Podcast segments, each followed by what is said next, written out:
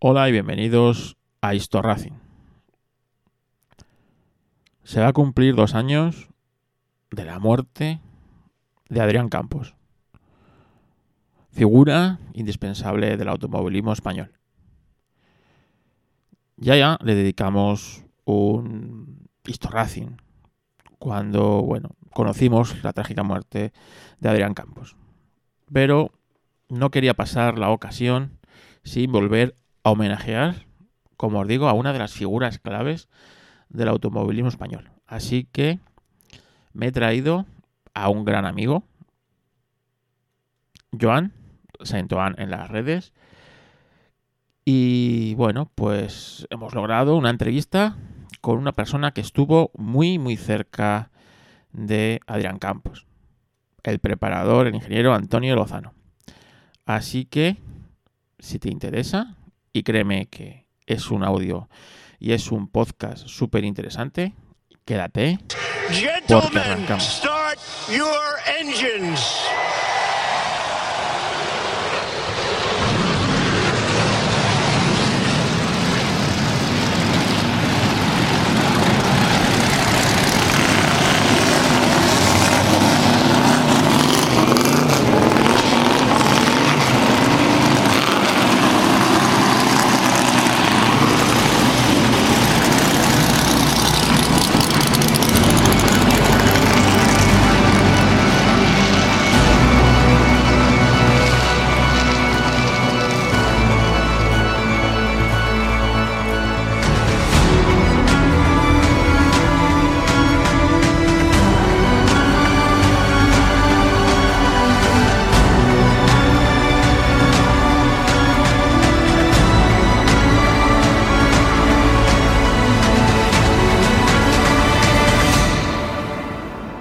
Estamos aquí con mi amigo Santuan, que nos, nos hemos desvirtualizado unas cuantas veces, ¿verdad? Eh, correcto. y No sé si la primera vez fue, fue el año pasado, quizás en, La primera fue Motorland? en Motorland, sí, correcto. Tampoco hace tanto, pero bueno. Bueno, pero lo pasamos bien, ¿verdad? Sí, sí, no. Y de hecho, porque Carlos me dijo, oye, que este es el Disto Racing, porque si no, estabas ahí al lado mío en la parrilla y yo, claro, yo no te pongo cara. No, ni yo tampoco. Y No, te- fíjate no que te pongo cara y te lo dije allí y te lo dije aquí. Sí. Cuando, cuando el señor habla en persona, su voz es diferente a la del podcast. sí, no, pero que Que además tampoco lo reconoces por la voz. Ta- Claro, porque es que en el podcast pongo voz de radio.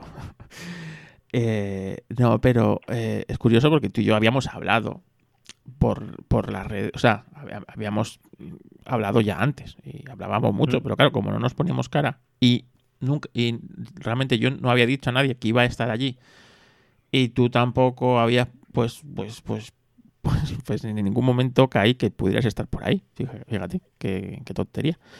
Y me hizo ilusión, primero por, por desvirtualizarte y segundo porque venías tú de preparar eh, lo de las carreras en, en Caspe. Sí.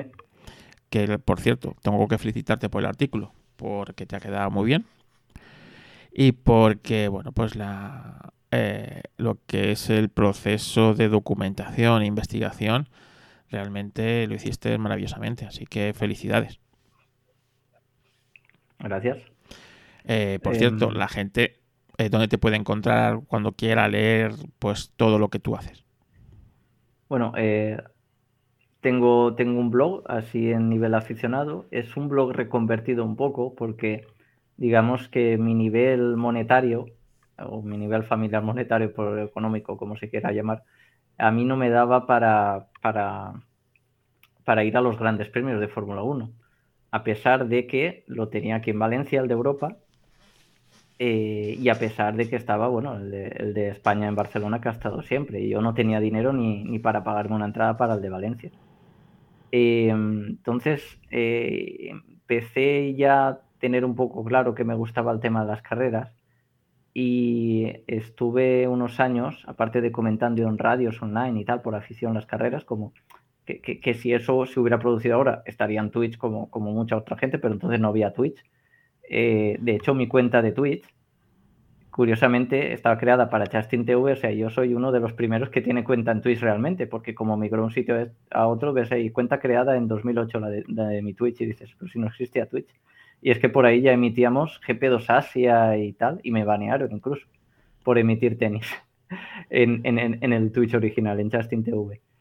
Eh, y yo era pequeño, pues bueno, eh, cuando empecé a escribir sin faltas de ortografía, aunque eso es un defecto que tengo, eh, por estar en, mezclando siempre cosas valencianas y castellanas, entré en Sport La Press a escribir.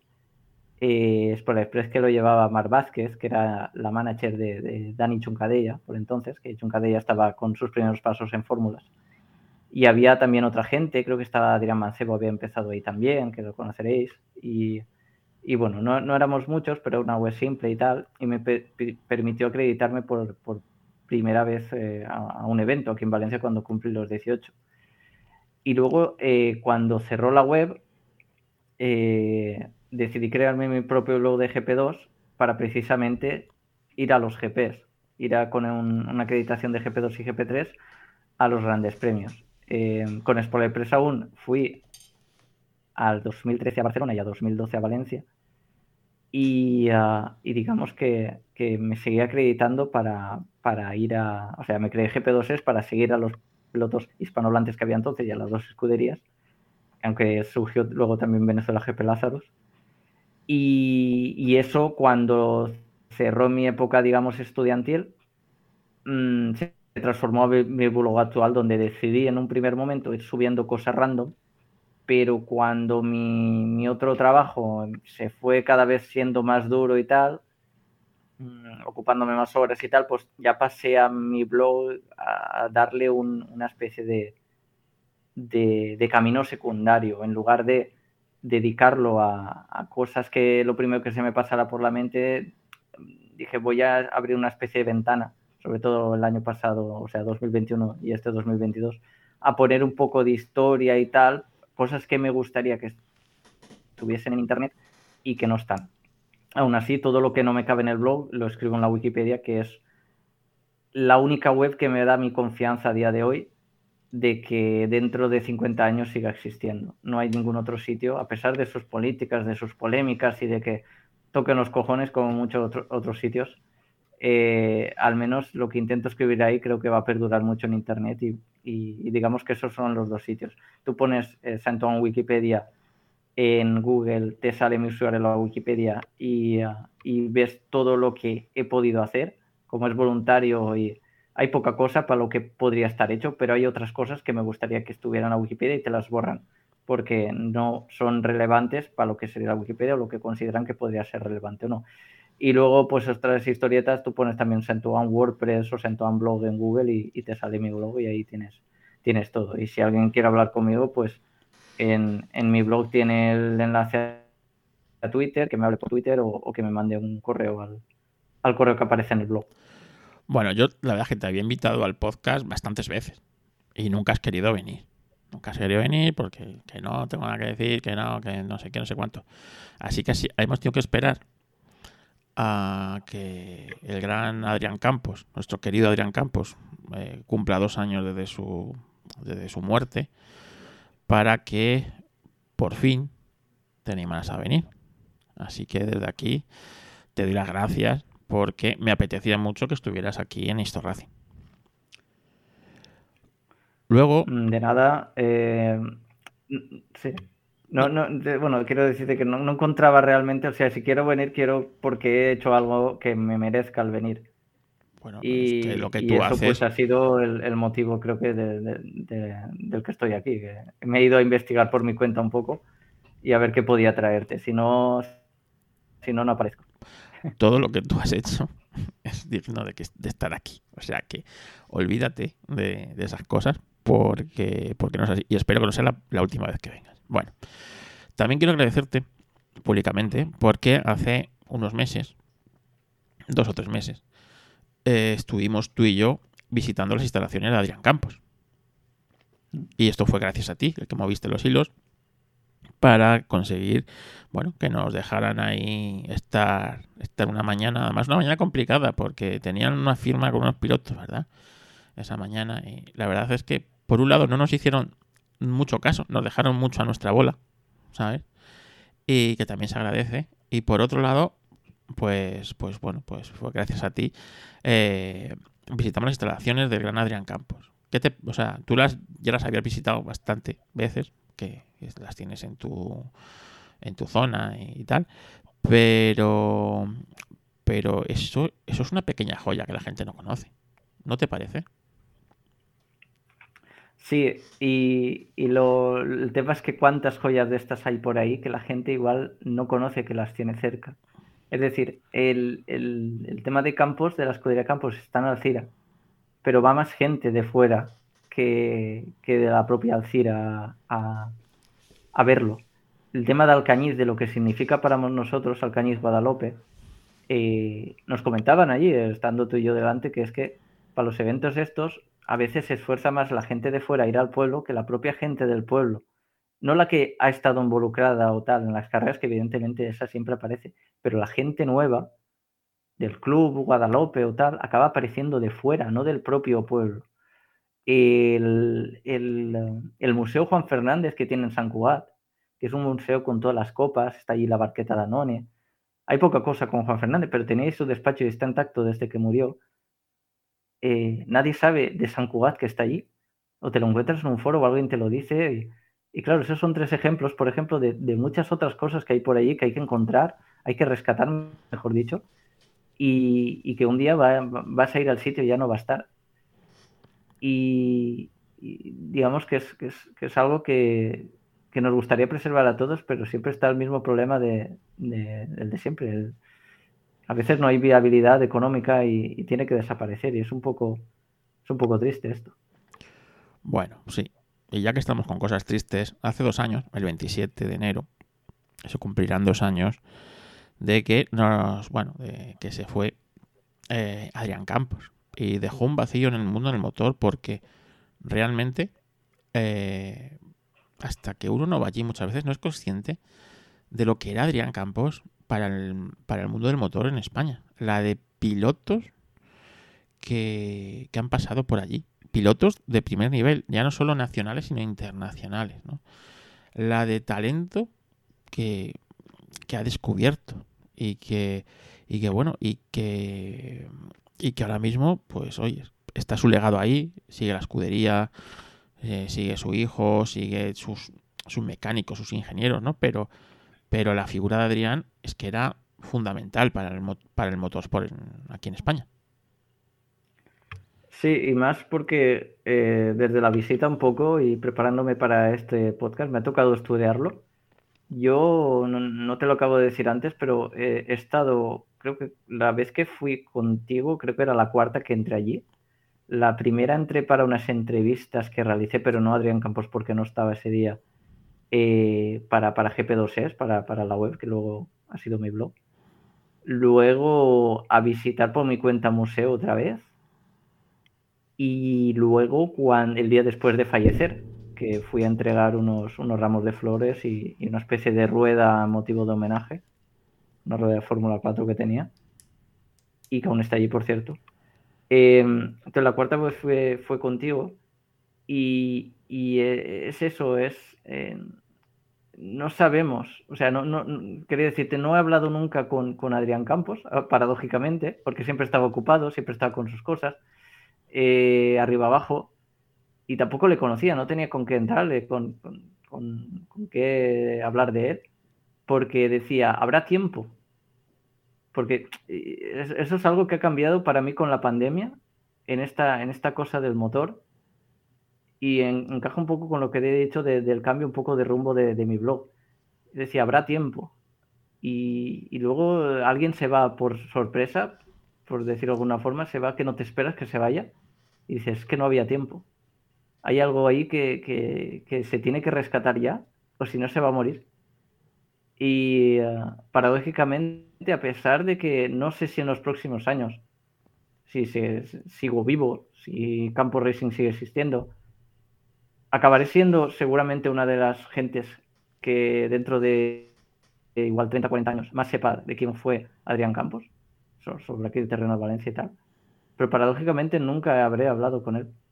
Y eso me ha pasado ya, ya no solo con Adrián Campos por ser quien era y estar aquí al lado, sino me pasa con, eh, con gente de, de, otros sitios, de gente que ha escrito libros, gente que ha visto, visto cosas en los circuitos que más gente no ha visto, eh, y te, te, queda un rescoldo de ahí, de que te cuentan, si, si, lo encuentras escrito, pues, o, alguien se lo dijo a alguien y te llega a ti, pero dices, hay tantas cosas que, que por no haber estado ahí se acaban perdiendo. Y, y, con Adrián, pues bueno, quedará su legado, afortunadamente, que llegó a Fórmula 1, porque yo creo que si no llega a pilotar en Fórmula 1, a nivel, a nivel reconocimiento, simplemente por ese hecho, mira que ha hecho cosas llevando a gente arriba y estando en la seguramente escudería española de fórmulas que, más éxito ha tenido historia de España. Estar en Fórmula 1 igual no hubiera tenido el reconocimiento que actualmente se le tiene. Y no sé, es algo muy debatible, algo que, que, estaríamos un podcast seguramente hablando de esto entero. Pero, pero bueno, eh, queda el legado. Su hijo ha decidido continuar y, y, el legado esperemos que dure muchísimo. Bueno, pues la verdad es que es que sí. Estoy. Tú eres de las personas que más conocen eh, la historia de Adrián Campos, entre otras cosas, porque la Wikipedia de Adrián Campos la has escrito tú. Entonces. Mm, parcialmente. O bueno, sea, pero gran parte de eh, ella. te- tengo que rehacerlo todo, lo tengo en cosas pendientes. Porque tengo que explicar también, eh, prefiero explicarlo. Eh, prefiero hacer ahora en la Wikipedia. eh, mejorar cosas que no estén de Fórmula 1, que no, porque hay muchas cosas de Fórmula 1 escrita y que la información está al abasto de nosotros. Porque tú pones un poco en Google y si alguien ha hecho algo relacionado con 1 te sale. El problema está en los que no han hecho, los que no han llegado ahí. Y ahora me estoy centrando en mejorar todo lo de no F1, pero estate convencido que, que en el futuro estará, estará todo como toca. Bueno, a ver, tú sabes, porque lo sabes, porque te lo han contado igual que a mí, que Adrián Campos, al principio, él no quería ser piloto de coches, quería ser piloto de motos. ¿Cómo crees que, o sea, una persona puede llegar a ser tan inteligente para darse cuenta que su camino no está ahí y está en mejor en los coches? Pues yo creo que por otra cosa que me han dicho algunos pilotos de la época, que es que el nivel de peligro, el nivel de riesgo, mejor dicho, que tenían que adoptar para ir rápido con una máquina o con otra, no se basaba mucho en sensaciones. Pero, pero digamos que- que hay gente que no lo acaba de percibir igual en unas máquinas con otras. Y yo creo que Adrián eh, se vio más seguro desde el minuto uno en, en un monoplaza que no, que no en, en- en una moto. Dicho lo cual, aquí, en, por entonces, cuando empezó Adrián, había un- una persona que, no, no hablo de Aspar, que era de su amigo de Adrián, de su misma ciudad y que le ha acompañado, digamos, a veces pared con pared, porque han llegado a tener la, la sede de campos al lado de la sede de Aspar Team eh, muchos años. Pero por entonces estaba Ricardo Tormo, que aquí, digamos, eh, es mucho exagerar, pero podríamos decir, bueno, voy a decir, eh, es que claro, en perspectiva de motos, no era Santi Herrero que dicen muchos que, que, que iba a ser el más grande, si no me equivoco. Eh, pero bueno, que iba a ser un crack o tal, y, y hasta su accidente en el polígono, pues eh, lo estaba haciendo mm, de perlas. Y el tema es que Adrián creo que, que dijo que él, habiendo esa gente por ahí, no, se, no, no veía que podía ser el número uno en motos. Y que prefería hacerlo en coches. Por lo que eso, sumado a lo que he dicho antes, creo que, que le hizo tomar la decisión más fácil para él.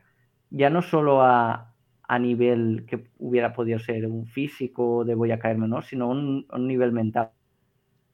Si tú de minuto uno tienes claro tu camino, es más fácil que lo consigas. Y eso Adrián lo ha tenido claro toda su vida.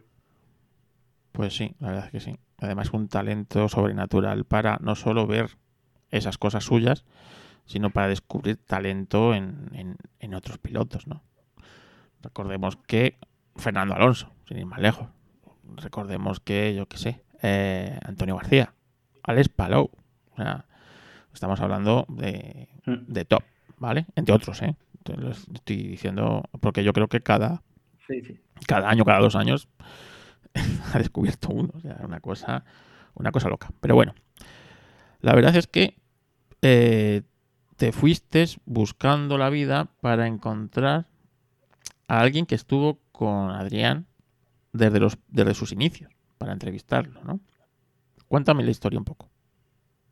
Eh, a ver, yo acudí el año pasado por primera vez a, la Fórmula Vintage, que es un grupo, digamos, de apasionados barra coleccionistas de coches que, que bueno, han conservado su, su Migale, han conservado su Selex, han conservado o han conseguido un fórmula histórico normalmente español. Normalmente también en estas concentraciones eh, se juntan con, con, gente que viene de, de, Francia, en otras concentraciones, con los, creo que se llaman MEPRE, los MEPRE Citroën, si no me equivoco, eh, que, que, no tienen que ver con los MEPRE de, de, los a, a, Antonio, a, perdón, Antonio Albacete.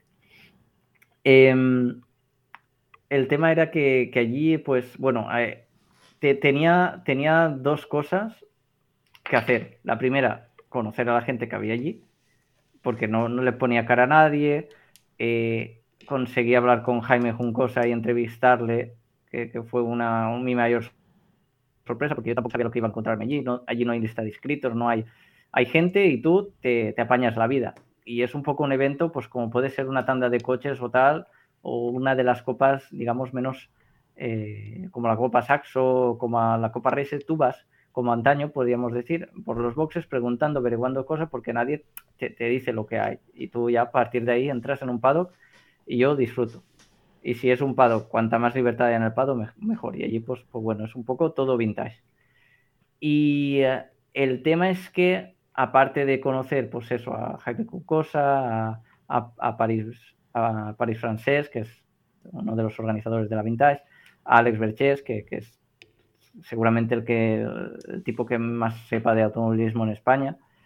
Y por la tarde o por el mediodía tenía que ir antes que cerrar el cementerio a, a Constantí a escribir otro artículo sobre el accidente de, del trofeo Armand que se cumplían 100 años.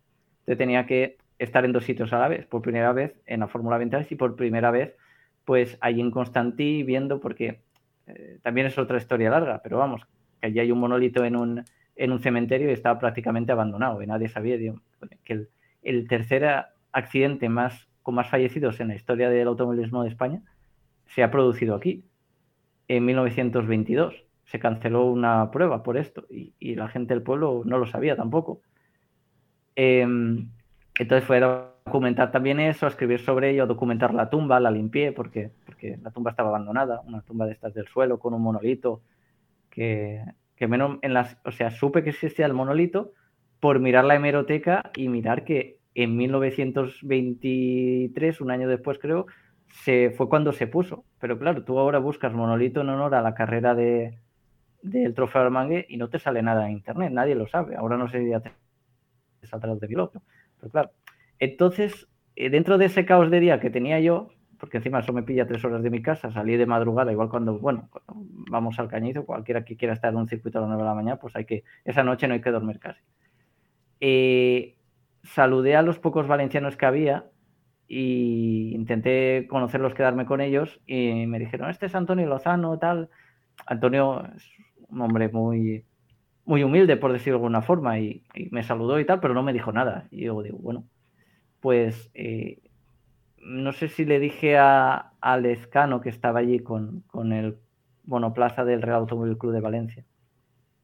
Eh, luego me apuntaré tu número y, y, luego ya pues intento hablar con Tony y tal más tranquilamente y tal, porque Tony, a pesar de estar jubilado, pues él sigue preparando coches, dando circuitos y tal. Pues no, me apunté el número y para cuando intenté contactar en él, pues me enteré de que su taller había cerrado ya por jubilación y que incluso lo habían derrodido. Pues bueno, a partir de aquí a ver cómo lo encuentro. Lo acabé encontrando, pero bueno, ya me dijeron ahí que había estado con Adrián Campos y una vez ya estando con él, claro, eh, aquí en, aquí en Valencia no es como en Barcelona o Cataluña o en Madrid.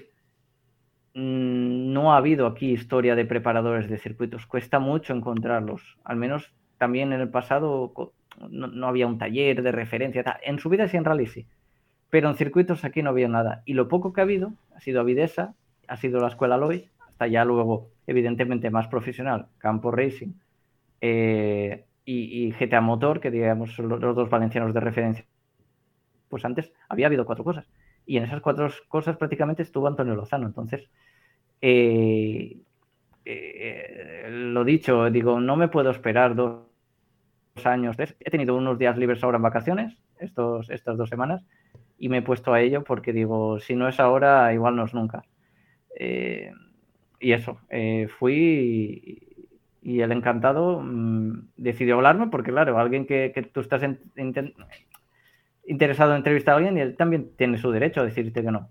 Pero bueno, me abrió las puertas de su casa y, el tío un poco también se quedó flipando, sabiendo, o sea, con, lo que yo sabía. Porque cuando luego paraba de grabar y tal, empezábamos hablando de, unas cosas de, circuitos y, le decía yo, yo es que no tengo ninguna revista, pero bueno, con la poca información que tengo te puedo decir esto. Y el tío flipando, en plan, es que hace años que nadie me hablaba de esto. Hace de, de los tipos con los que él restaura coches y tal y cual, no se ha encontrado casi con nadie joven que, que, maneje lo que yo manejo. Y, eso ya no es que él me lo tenga que agradecer a mí, es que yo tengo que agradecerle a él, porque me cuesta hablar de muchos de, de, esas cosas con alguien, porque, porque es un conocimiento eso, que, es muy escaso y, le da más valor a la entrevista aún. Claro, porque cuesta encontrar a alguien que sea tan friki como nosotros, ¿sabes? Entonces, cuando encuentras a alguien con el que te puedes pasar horas hablando de un, de un circuito que ya no existe, de unos pilotos que no conoce nadie o de cualquier chorrada, pues, pues, pues, pues la verdad es que sorprende. Pero bueno, como nuestros oyentes son igual de frikis que nosotros, incluso alguno un poco más, cuéntame quién fue Antonio Lozano, por qué era tan importante.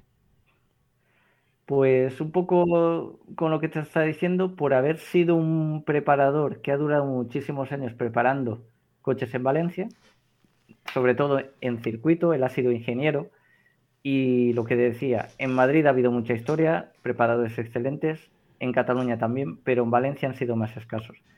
Y Antonio Lozano es especial por eso, porque le pusieron a comandar un Selex, un Selex que iba pasando por eh, pilotos valencianos.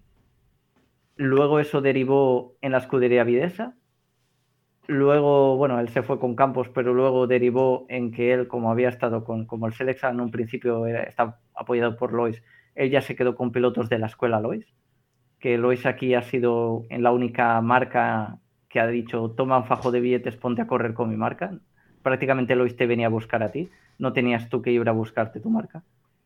Y ese señor es especial porque a día de hoy eh, sigue con sus libros, ha guardado documentación magnífica sigue estudiando mecánica, está jubilado, sigue preparando coches. Y ya te digo, es fácil, o sea, conozco evidentemente por circuitos más gente así, pero aquí en Valencia, digamos que lo anda, que, les he visto dar todo, toda su vida, eh, por, algo de circuito. Creo que solo conozco a Vicente Vallés de Finestrat y, y quizás Antonio Lozano. Evidentemente, me faltaría muchísima gente más por conocer, me faltaría gente que seguramente hace 10, 15 años estuviera viva y ahora ya ha fallecido y no la puedo llegar a conocer. Pero, pero Antonio Lozano, digamos que es, eh, digamos, eh, el último espécimen de, la historia del motor original en, la comunidad valenciana. El auténtico preparador de los 80 y 90 al valenciano eh, sería él, sin, ninguna duda, un gran figura. Bueno, pues sin más preámbulo, vamos a poner la entrevista que hiciste en casa de Antonio Lozano, que te abrió las puertas de su casa, y estuvisteis durante, bueno, la entrevista dura aproximadamente una hora, vosotros estuviste mucho más tiempo, y eh, vamos a dejar que nuestros oyentes la escuchen y después volvemos. ¿Te parece? Perfecto. Pues bueno, Antonio Lozano Mm, diríamos que ha sido un piloto y un preparador valenciano de gran reconocimiento, sigue activo hoy en día en, ciertas formas. Y bueno, estamos aquí para que nos cuente básicamente todo lo que ha sido su vida, porque Eh, hay mucho que contar sobre el automovilismo nacional y si es de su boca ya pueden salir seguramente historias y historias y historias. Pero vamos, yo empecé eh, cuando tenía 19 años, porque entonces no podías empezar a correr si no tenías un año de carnet de conducir. Entonces empezamos, empecé a los 19, a los 18 me saqué el carnet, justo, tenía exámenes finales y, me saqué el carnet de los exámenes finales eh, y empecé a correr a los 19 y lo único que había relacionado con el automóvil era mi hermano, que pero no llegó a correr nunca, él era solo mecánico y nada más. Pero a mí me dio por ahí y, desde entonces llego, sigo corriendo. ¿Fue primero mecánica solo, lo de pilotaje, las dos cosas a la vez? Que, todo, a la vez. Todo, todo a la vez. Empecé a hacerme mis propios coches.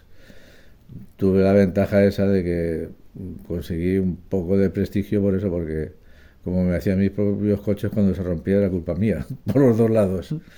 Y empezamos a hacer algún cochecillo, corrí con un 5000, con un NSU, corrí con TS, con SEAT, y luego tuve una época con algún fórmula también he corrido, luego tuve una época bastante larga con Sincas, que Sincas hice muchos. Cuanto a la escuela, diríamos, de preparadores, había evidentemente muchísimos en Madrid, en los 60, 70, 80 también. Eh, en Cataluña, de hecho, se, hizo un libro. Pero aquí en Valencia no había lo suficiente, ni siquiera igual para, para 20 páginas de, cuando, cuando alguien dice que hubo un preparador y tal, sale alguno de Castellón, de Valencia, y a ti a veces se te nombra, no sé si es correcto, como que fuiste un gran preparador de los Abarth en Valencia. Es que hicimos de todo. O sea, durante toda mi vida generalmente hemos hecho de todo. Hemos hecho rallies, hemos hecho circuito, hemos hecho todoterrenos, hemos hecho carreras de resistencia.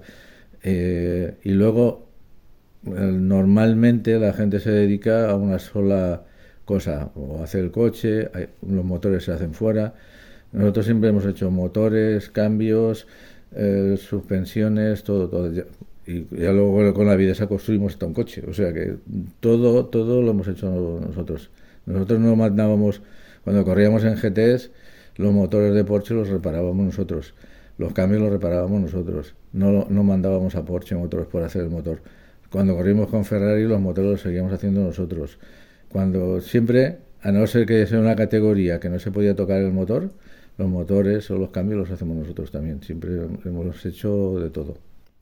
Tú tenías el taller, tú lo, abriste a, posteriori en los 80, pero entonces ¿cómo se acudía a ti? ¿Te conocían como preparador? Eh, ¿Era, era el mismo propietario del coche que digamos que eras como un autónomo? Que, ¿Cómo era? Sí, sí, sí.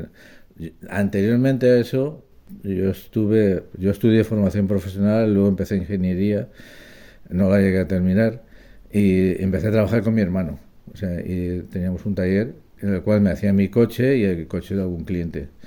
Cuando ya llegó la época, eh, empezamos también con los Fórmula 1430, con Quique Jovel y Paco Larrey, que quedamos primeros y segundos en la 1430. Eh, ese fue tu debut y ya... esos fueron los primeros fórmulas que vi.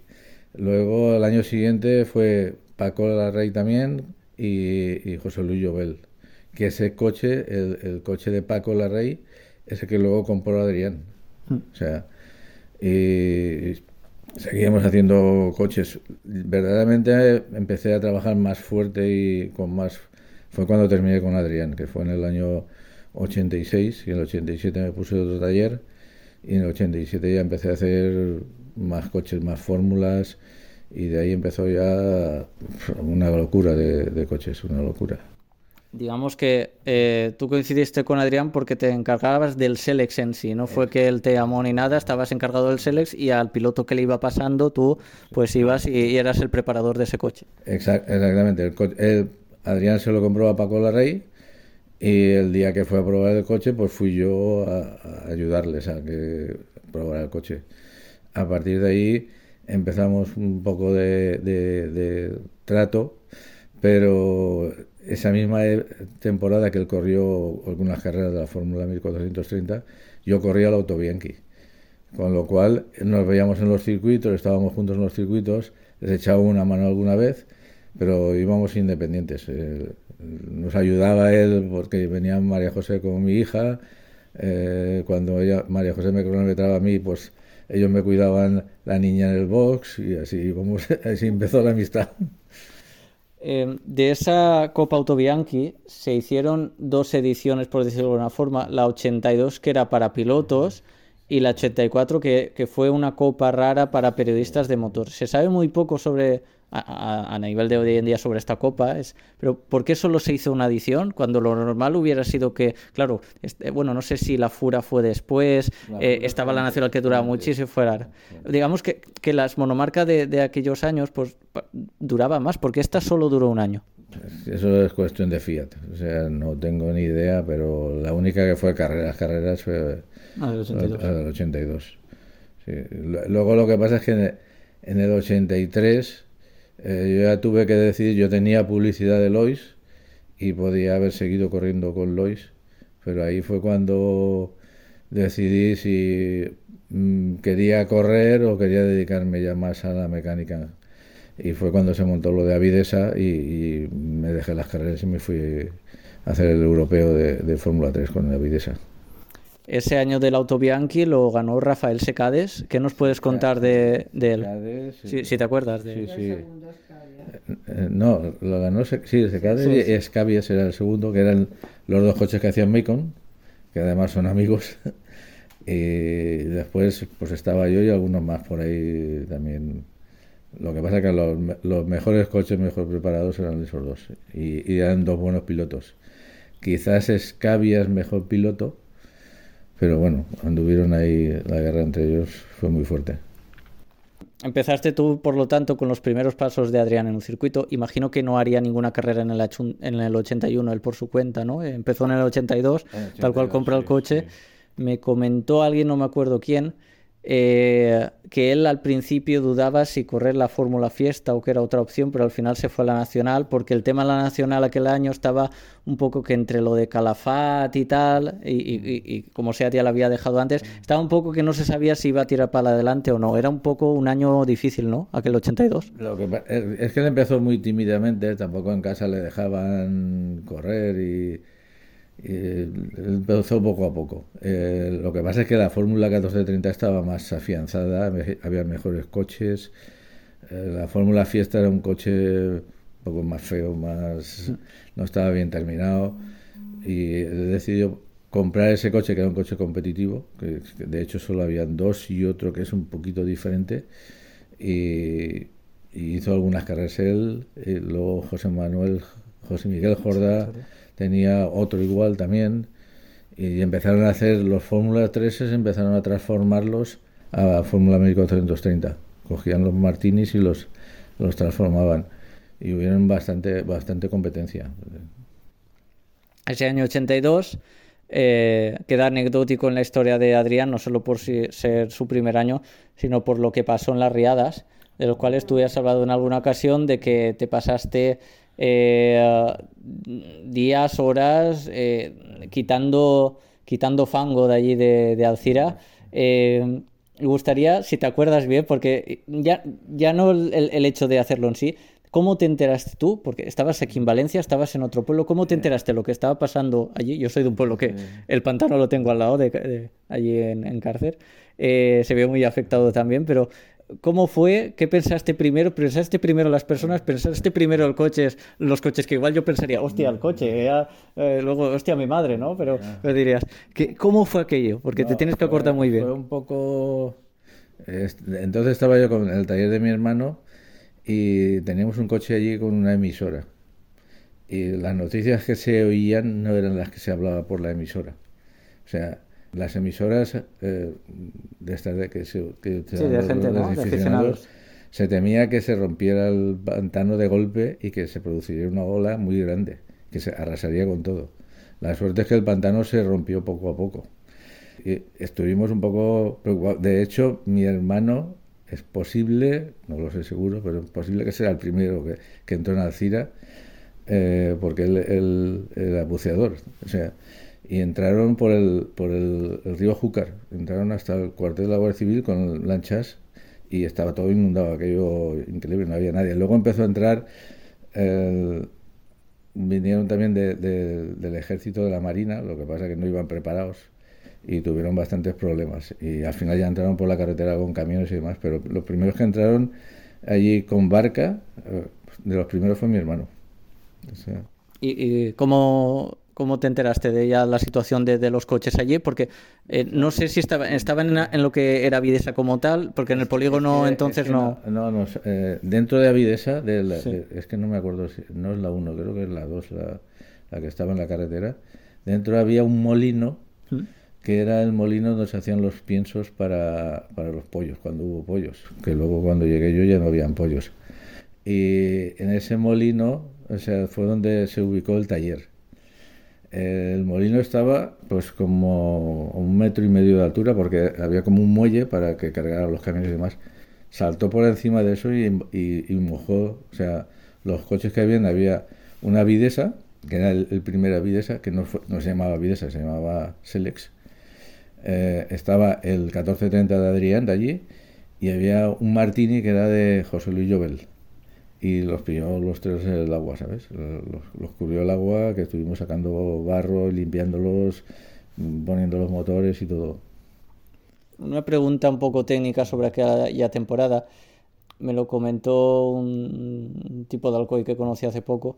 Me comentó que esa temporada 82, eh, ni siquiera la prensa se aclaraba entre si Adrián utilizaba el ST7 o el ST8, era el mismo coche eh, durante la temporada 82. eh, Utilizó solo un coche. solo un y- coche. Y, me parece recordar que era un ST8. correcto. O sea, utilizó solo un coche, solo tiene un coche. No, no, ha, no ha tenido ningún otro más. Vale, vale. Lo que pasa que de esos coches, eso- esos fueron unos coches que hizo Selex para Fórmula 3. Ese, de- una Fórmula 3 que hubo hace muchísimos años que utilizaba motor de 1000 centímetros cúbicos con un carburador solo cortado y demás. Y esos dos coches corrieron. Se ve que se hizo algún prototipo antes que no era idéntico, pero era muy parecido, con un chasis monocasco en aluminio y luego la carrocería en fibra de vidrio. O sea, es que es, mm, diferenciar un 7 de un 8 yo creo que es muy difícil saberlo. Que me disculpe Jordi Ripoll, pero eso no, no recordaba su nombre. Bueno, hemos eh, repasado 82, luego tocó la Fórmula 3, aún también con, con Avidesa, la escudería Avidesa. El coche, recordemos, ese Select se hizo para que, bueno, con el proyecto de Manuel Valls, que lo que quiso era que eh, la, la escudería que apoyara el proyecto, o sea, o la marca, perdón, eh, le ponía el nombre al coche. Por eso Avidesa entró con Campos, se quedó el coche de Valls, por decirlo de alguna forma, el proyecto, y por eso se llamaba eh, Avidesa, el, el SSLX, que se fue por Europa. Te fuiste tú con Campos con Europa. No, o sea, No. a ver. O sea, el, el- el primer coche fue un Selex. Sí. Y corrió como Selex. El, Sí. el primer año corrió, solo hizo una carrera, que fue, fue el 82, sería el 82, eh, en Jarama. Manuel Valls con el Jarama, que sí, que rompió- antes de salir se le salió a gasolina, una historia rara ahí. Raro, raro. Eh, luego fue cuando Adrián compró, de hecho yo tengo planos de ese coche que viene eh, como Selex y tengo planos que vienen como Avidesa, porque una parte de eso, ese coche lo diseñó Paco Guitar, que trabajaba con Miguel Molons, que era el, el dueño de, de Selex. Eh, lo que pasa es que el primer año el equipo se formó. eh, yo estuve trabajando desde el primer día allí con el equipo, ya te digo, hasta quitamos barro y todo. eh, pero yo no era el mecánico de Adrián, yo era el mecánico de José Luis Llobel, porque como había trabajado siempre con, con, con Quique y con José Luis cuando corrieron la 1430, fueron los primeros que me contrataron. Entonces, el 83 eh, lo, hice, lo hicimos con, con- Yo lo hice con José Luis Vale. hasta mitad de temporada, un poquito más, que José Luis dejó de correr. Entonces, eh, en cierto modo, me prestó José Luis para que le ayudara a Adrián, porque, pero Adrián es un mecánico, era un chaval de Barcelona. Y, y nada, y ahí hasta el final de año yo estuve acabando con Adrián Por, por Europa. por Europa. ¿Había salido alguna vez por Europa? Mm, Había salido esporádicamente, pues no sé, a comprar piezas de los incas que los comprábamos en Francia o cosas de Pero un campeonato de Europa no habíamos hecho nunca. Nadie de todos los que estuvimos en la Fórmula 3 con los Avidesa, ¿eh? O sea, éramos todos nuevos. O sea, éramos una pandilla de locos que no sé cómo salió aquello del milagro. Se notaba el cambio de cultura, porque ahora se nota muchísimo, a mi parecer, sobre todo en Reino Unido respecto a España, cómo están los circuitos en cosas nacionales y tal. Eh, ¿Cómo era entonces? ¿Se notaba también que había mucha, mucha, una cultura muy diferente en circuito fuera que aquí o, era parecido entonces? Hombre, aquí estábamos un poquito por detrás, pero tampoco había tanta diferencia. El coche, la Videsa, fue un, un coche muy bien diseñado. Tuvimos problemas de juventud, de cosas que eran un poco débiles y se rompían y demás. Eh, lo que pasa es que nunca estuvo bien puesto a punto. O sea, no fuimos capaces de ponerlo a punto porque no teníamos ninguna experiencia. Y luego, como segundo paso, eh, el único que había corrido alguna carrera fuera de España había sido José Luis, Adrián no había corrido nunca. Y los pilotos tuvieron que aprender circuitos, aprenderlo todo. O sea, fue un empacho de, de golpe. Todo lo teníamos que aprender de golpe. Eh, no había nadie que tuviera experiencia, y, entonces, pero el coche nos metimos muchas veces en los 10 primeros en un campeonato de Europa, el primer coche construido y, y, en, España, o sea, y además en, Valencia, o sea, que se hizo todo en Alcira. O sea que el balance yo creo que fue muy bueno, lo que pasa que eso es bueno como escudería, como equipo y demás, pero eh, como piloto el balance no es bueno porque el piloto lo que quiere es coger un coche que vaya bien de entrada y, poder avanzar él. Eso no le ocurrió a Adrián porque avanzó con un coche que no estaba al 100%. los planos que comentabas eh, fueron quizá lo que se publicaron en, la revista Autódromo en su día o los planos los recuperé yo llegó un momento eh, cuando trabajábamos en, en Avidesa yo tenía un ayudante que además era uno de los que construían la parte de las suspensiones. Y cuando acabamos de, con Avidesa, yo me fui a Alemania con Adrián el siguiente año y, él se quedó aquí en España. Entonces se quedó en una, fábrica, en la 1 que le llamaban. Y de pronto, a cabo de muchos años ya, o sea, pues sería noventa y pico, me llama un día y me dice... Me, llama un día y me dice, eh, vente para acá que están tirando la fábrica y dentro todavía hay cosas de los Avidesa. Y cogí una furgoneta, la que tenía, y me fui allí y cogí todo lo que pude para rescatar todo. Pero la fábrica se derrulló con, todo lo que había allí. entonces los planos, yo cogí un montón de planos, una parte de los planos se los mandé al hijo de, de, del Paco Guitar, que es el que diseñó el coche, y otros los tengo yo. Adrián le toca, bueno, firma con, con Volkswagen en el 84, corre por Europa y luego el 85 eh, le toca ir a, Alemania. Eh, ¿Estuviste con él también en, en, esos pasos con Volkswagen? el, el, primer año hicimos el europeo con RALT y con, con Volkswagen Motorsport. Eh, Er, que era una sede que estaba en Hannover, en Hannover, que le llaman. Eh, allí eh, había un, piloto que era John Nielsen, que era el, que gestionaba toda la parte de la Fórmula 3, que además de piloto hacía un poco de manager y demás. Eh, entonces cuando él tenía dos mecánicos alemanes y demás, cuando entró Adrián en el equipo le dijeron no, no hay mecánicos tenemos que buscarte un mecánico. Entonces fue cuando Adrián pensó en mí y John también pensó en mí y me llamaron y me dijeron si quería ir. Porque hasta entonces yo no había sido el mecánico de Adrián, había sido el mecánico de José Luis. Eh, nos fuimos allí y ese año hicimos todo el campeonato de Europa de Fórmula 3. Lo que pasa es que ese primer año Adrián tuvo, o sea, nosotros éramos como el equipo oficial de RALT, pero mm, mm, nosotros mismos montábamos los coches, éramos los únicos que montábamos nuestros coches. Nos fuimos a Inglaterra, montamos los coches, nos fuimos a probar el coche y probando el coche Adrián tuvo un accidente y se rompió la mano. Entonces, el principio de año Adrián no pudo hacerlo porque tenía la mano rota.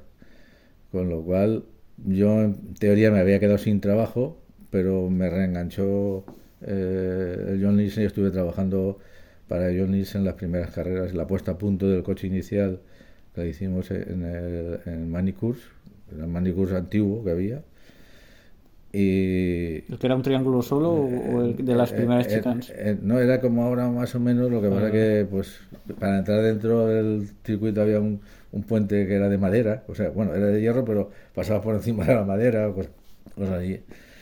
Y, y luego cuando ya Adrián empezó, ya tuvo la mano bien, entonces ya pasé a, a trabajar con Adrián hasta, hasta que terminó, hasta que llegó la 1. O sea, hicimos ese año el Campeonato de Europa y el año siguiente siguió con Ralph, lo que pasa que, que Volkswagen Motorsport eh, los campeonatos de Europa los hacía como Volkswagen Motorsport y los campeonatos nacionales los hacía como un equipo que estaba en Bitburg que se llamaba Bertrand Schaffer, que fue un piloto de Fórmula 1 alemán. Y fue cuando me pasaron a mí a, a, a- Hannover, a- perdón, a Bitburg, y hicimos todo el campeonato alemán, de- solo en Alemania, todas las carreras allí. ¿Cómo iba el tema del idioma entonces allí? Porque entre alemanes, ingleses, imagino que habría alguno, eh, los españoles. Fatal. El idioma fatal. Además, no tengo ni idea. No aprendiste nada. Nada. O sea, en inglés nos aclarábamos como podíamos y, y ahí. De todos modos, es que verdaderamente eh, estábamos dentro de la estructura de Volkswagen Motorsport y demás, pero el equipo nuestro, el único mecánico de Adrián era yo y nos arreglábamos nosotros. O sea, te- venía también dos españoles más, el, el chofer del camión, que el, que el camión era nuestro, el que llevaba Volkswagen que- pero el camión era de Avidesa. Y otra persona que era la que, que hacía de todo, nos cocinaba, nos ayudaba o lo que fuera, que era Adolfo también. El, el camión de entonces era que cabía el coche, y, y- o sea, era un remolque, pero decirlo de alguna forma, o era un Un camión. era un tráiler. Tráiler. Era Un tráiler que la parte de delante del tráiler, desde la góndola hacia adelante, era la vivienda nuestra. Allí vivíamos, Ah, vale, ya, ya estaba también. allí vivíamos eh, o sea, dormíamos, eh, había tres literas, eh, Adolfo dormía en la de abajo, Adrián dormía en la del medio, yo dormía en la de arriba y el chofer del camión dormía en la cabina. Y luego cocinar, teníamos allí para cocinar y para todo. Se montaba una carpa también muy grande y allí, allí vivíamos. Cuando íbamos por ahí, allí vivíamos todos. Eh, luego, eh, la Copa Europea y el Gran Premio de Macao, Ad- eh, Adrián los corre con Forti. Sí. Eh, tú estás ahí eh, con Forti y ya no. Entonces no fuiste a Macao. No, no, no fui. Y luego ya Fórmula 3000, o sea, ahí digamos que, que con la Fórmula 3 alemana terminas al menos esa etapa ahí- con Adrián. Cuando hizo tercero en el campeonato, que eso le sirvió para conseguir la, la licencia para la 1. La idea no era, no era ir a- directos a la 1, ¿Mm? pero pues, las circunstancias obligaron a hacerlo así. Pero él no tenía idea de hacer eso, él tenía idea de hacer la 3000 dos, tres años. O sea, el, el problema también la 3000 es que... Sí, sí, el segundo año igual el tercero. caímos, caímos en un co- con un coche muy malo, que fue el March, Sí. que ese año no funcionó. Y caímos en un equipo también muy malo, que, que fue una ma- muy mala elección. Nos tomaron un poco el pelo, nos sacaron el dinero y le perjudicaron mucho a Adrián. El Peter Getting Racing, lo, que, lo puedes decir, lo tengo aquí apuntado. sí. Y luego ya en Lola, pues ya, ya estaba todo el Lala mejor. Ya era un coche mejor, ya funcionaba mucho mejor, y, y- pero estuvimos haciendo también locuras porque se intentó hacer un Minardi de Fórmula 1, pasarlo a 3000. Luego eh, habían unos holandeses que querían hacer un Tyrrell de Fórmula 1, pasarlo a 3000. Y al final acabamos con el March y fatal, fatal. Como mi filosofía no es esa, no vamos a hablar de la etapa de Adrián en la Fórmula 1, porque precisamente es de lo que más ya se ha hablado y lo que más ya hay información. Yo creo que al principio fue mucho más romántico y mucho más bonito, bastante más que luego la Fórmula 1. La Fórmula 1, eh, Adrián no disfrutó corriendo, eh, tuvo muchísimas presiones. mm, los italianos tenían eh, los italianos lo cogieron porque tenía la publicidad de Lois, pero tenían muchas presiones de que querían pilotos italianos también. Se metió Luis Pérez Sala también ahí en el equipo y aquello no, no, no acabó de funcionar. Él hizo un año y un poco y no, no, no, no era feliz con eso. Bueno, eh, año 87, Adrián llega a la Fórmula 1 y eh, en teoría es el año que abres el taller aquí en Valencia y empieza el tema eh, de los concesionarios. ¿cómo, ¿cómo, fue ese paso del circuito al concesionario y al taller? Y, digamos que... ¿Te convenció alguien? ¿Te convenciste tú? No, me convenció María José. me convenció. O sea, yo tenía que volver a trabajar en algún taller o algo, o tenía que irme fuera a las carreras, porque cuando Adrián se fue a la Fórmula 1, eh, hubo un momento que sí que intentamos eh, irme con él. Eh, y de hecho él lo tenía más o menos ligado con Zaspid, porque las primeras negociaciones que hizo en Fórmula 1 las hizo con Zaspid. pero cuando ya teníamos más o menos claro lo de Zaspid, porque allí en Alemania ya me conocían, el jefe mío había llevado al hijo de Zaspid en la Fórmula 3 y eh, luego se pasó a Minardi y ya seguimos, pues ya no, ya no seguimos. Entonces, eh, cuando dije, pues me monto un taller y ya está, el primer taller que monté era un taller pequeño y hacíamos coches de calle, muy pocos, y luego también hacíamos cosas de carreras. Empezamos con, la fórmula, con un campeonato de Levante de Fórmula 3 con, Javier Clement. Y ese año ganamos el campeonato de Fórmula 3 de aquí de Levante, que hasta entonces lo estaba ganando siempre Arnau. Luego hablé con Vicente de Lois y me compró un coche, un R11 Turbo para correr rallies, que yo puse el piloto. Eh, también eh, hicimos, hicimos la Fórmula Ford del 87 que corrió Vicente Sáez y José María Araez. Y luego dentro de ese equipo, que bueno, no era verdaderamente ese equipo, era dentro de la parte de Lois, nosotros llevábamos Caroche y estaba Ricardo Galeano que llevaba publicidad de Lois. O sea, que Ricardo Galeano le hacía los coches, lo hacía Maycom y al final de año acabamos viajando en el mismo camión todos y el, equipo, cada, éramos independientes, pero íbamos todos juntos en, toda la parte de Lois, que era Caroche y, Lois. Ahí empezamos también con las copas Citroën. hicimos, bueno, es que hemos hecho ya, ya estaba ahí, empezó, empezó el jaleo, hicimos la X, que la ganamos con Vicente Vallés, hicimos la, la, la Saxo que ganamos con Iván Portolés, eh, hacíamos también rallies con, Emilio Segura, que ganó la, la, la pequeña y luego la grande. Es que fue ya un.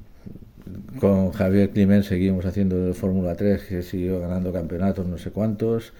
Luego se compró una Lola, también una barqueta.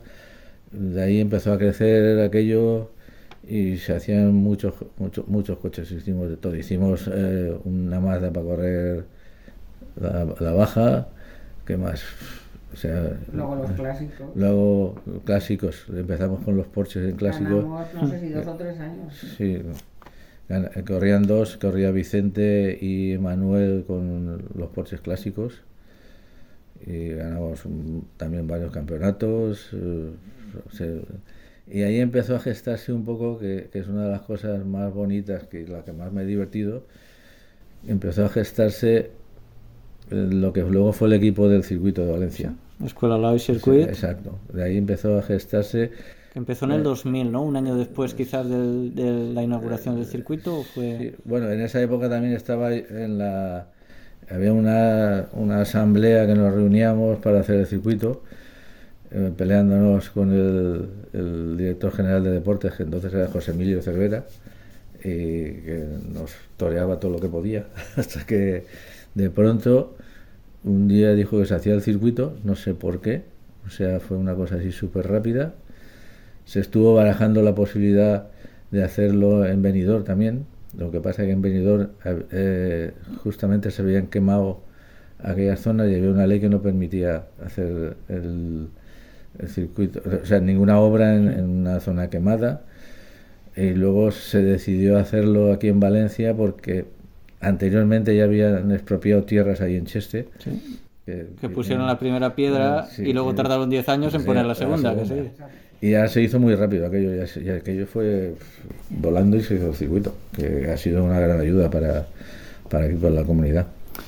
Eh, aún no he tenido, bueno, ya que estabas en esa, digamos, comisión, eh, el tema de Salvador, del tema... Salvador estuvo peleando bastante. Y, Jorge también. Y, soy de las pocas gente que sabe hoy en día que no estuve allí, yo nací en el 94, imagínate, que, que Salvador eh, lo echaron fuera o algo así me suena y dijo, voy a montar un circuito en Yaurí. ¿O cómo, cómo fue todo eso? A ver, cuando hubo presiones, que además se hicieron manifestaciones, sobre todo los de las motos, que son los que más trabajo hicieron o sea, entonces la forma de mantenerlos un poco entretenidos era darle dinero a, Jorge y, a Salvador, pues decirle que le iban a ayudar, y, pero luego no llegó nada. No, llegó nada. Y, luego ya se hizo, yo creo que fue una cuestión política que no sé por qué, se hizo en poco tiempo y se decidió y se solucionó en, muy poco tiempo todo.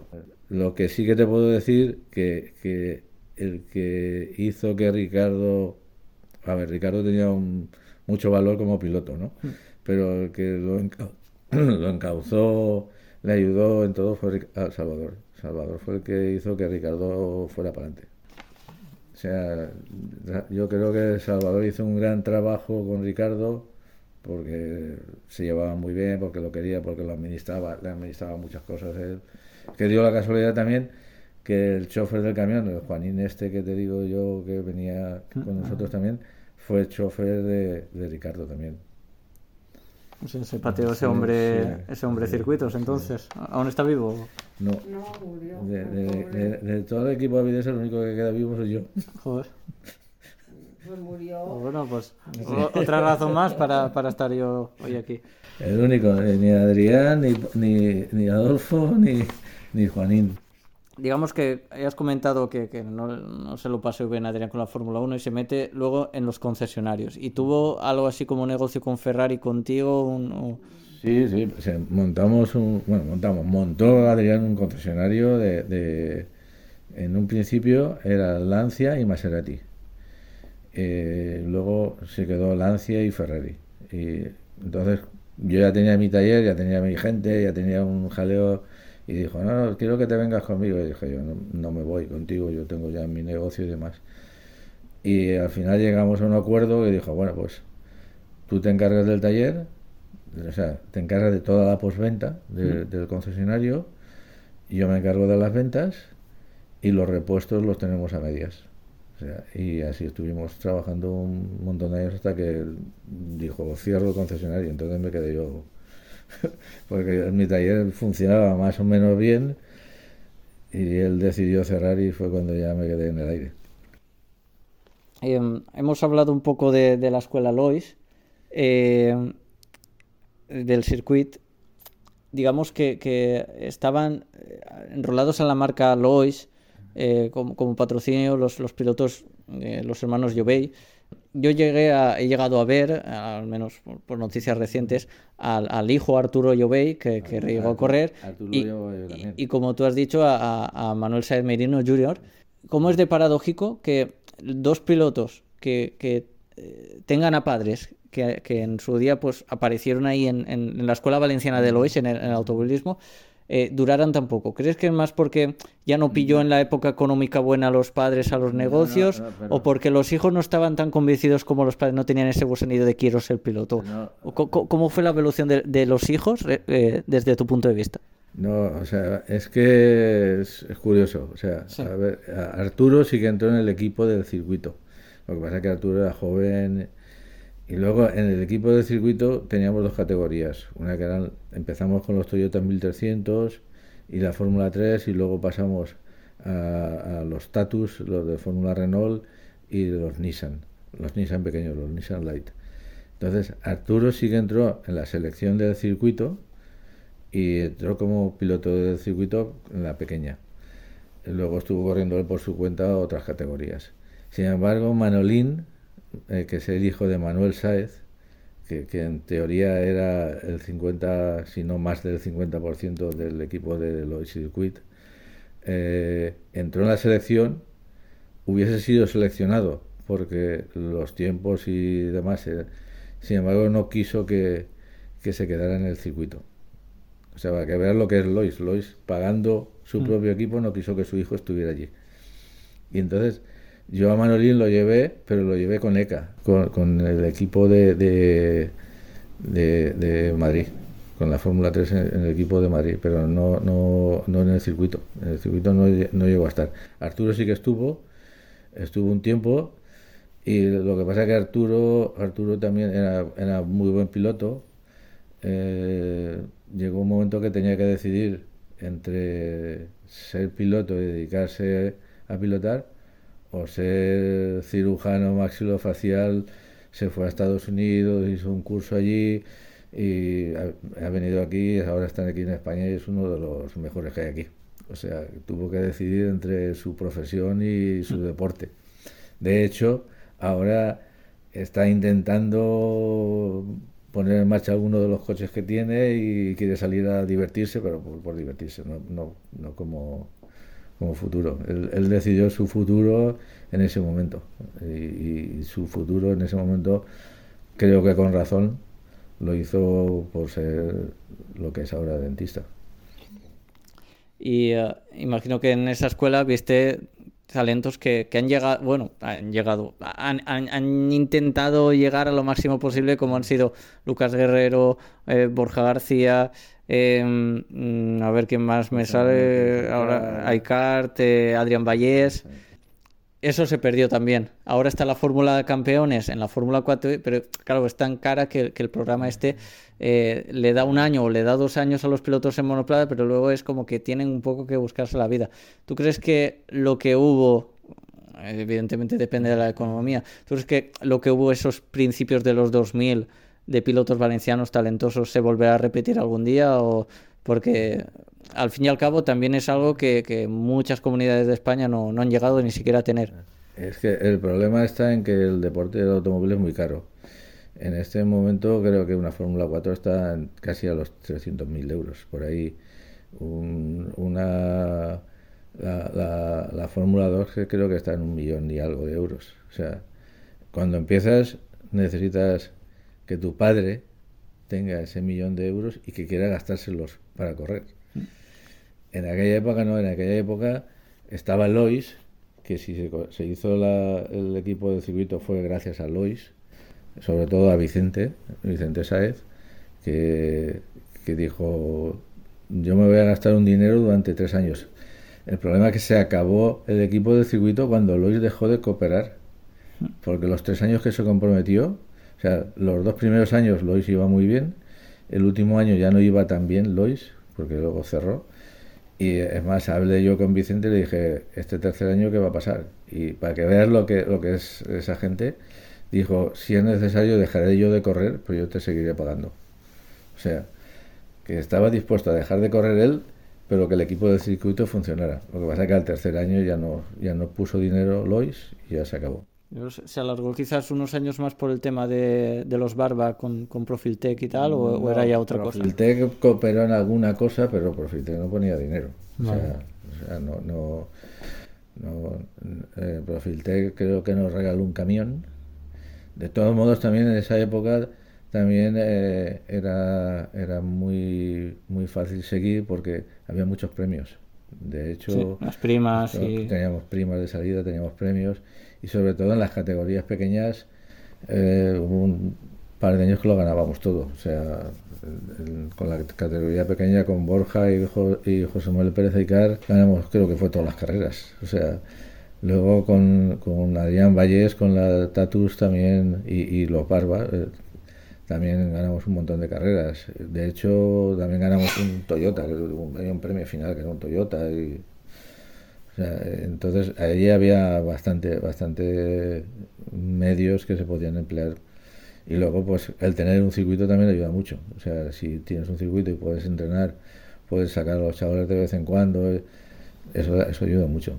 Pero llegas a un límite, un límite, que ese límite lo teníamos nosotros ya en la Nissan Light o en la Fórmula 3, porque más arriba ya no podíamos llegar, no teníamos medios para llegar más arriba. Era, era un problema. Entonces la idea nuestra era conseguir gente que despuntara y que luego hubiera posibilidades de que se pasaran a otros sitios. Pero en España es muy difícil pasar de la Fórmula 3 a entonces que estaba eh, la 3000 o la GP2 o, es, muy, muy caro y no, no hay muy buenos pilotos que podrían haber estado arriba en cualquier otra categoría los porteiros también estuvieron con nosotros o sea y, por falta de medios no llegan bueno eh, hablábamos antes un poco de, del tema de Lois sabemos en perspectiva un poco qué ha significado para muchos pilotos. Eh, han llevado la pegatina, ya, ya, bien sea de Lois o de Caroche. Eh, desde dentro, ¿qué ha sido para ti Lois y qué ha sido para el automovilismo valenciano? Para mí ha sido un apoyo tremendo para el automovilismo y para, y para mí personalmente, porque siempre he trabajado con Lois. Casi todo lo que se ha hecho de Lois he estado metido con ellos, con los dos hermanos con el hijo eh, y fue sponsor mío. también llevaron publicidad a Cimarrón. Cimarrón también hizo algún coche de, de, rallies también. Y ha sido el apoyo. Y, sobre todo la época del equipo del circuito, Vicente fue el que hizo que, que aquello funcionara. O sea, sin Vicente no se hubiese hecho nada aquí en Levante. Y si hay muchos pilotos aquí en Valencia con cierto palmarés y demás, mm, gran parte se lo deben a él.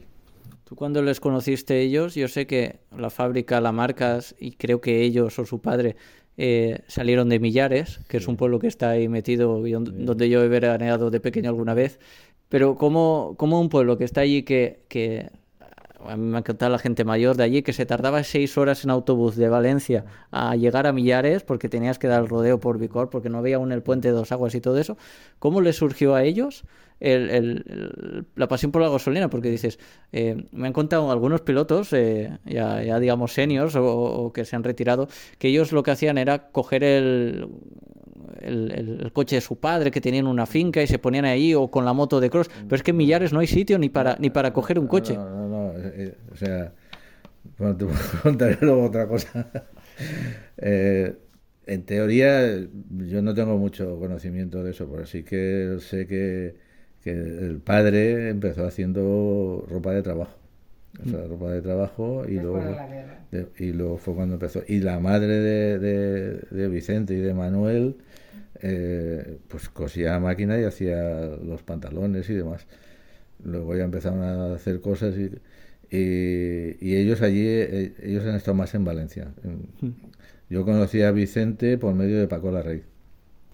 Y Paco llevaba publicidad de Lois y, y lo conocí pues cuando pues, pues se acababa de sacarse el carnet, tendría 18 años así.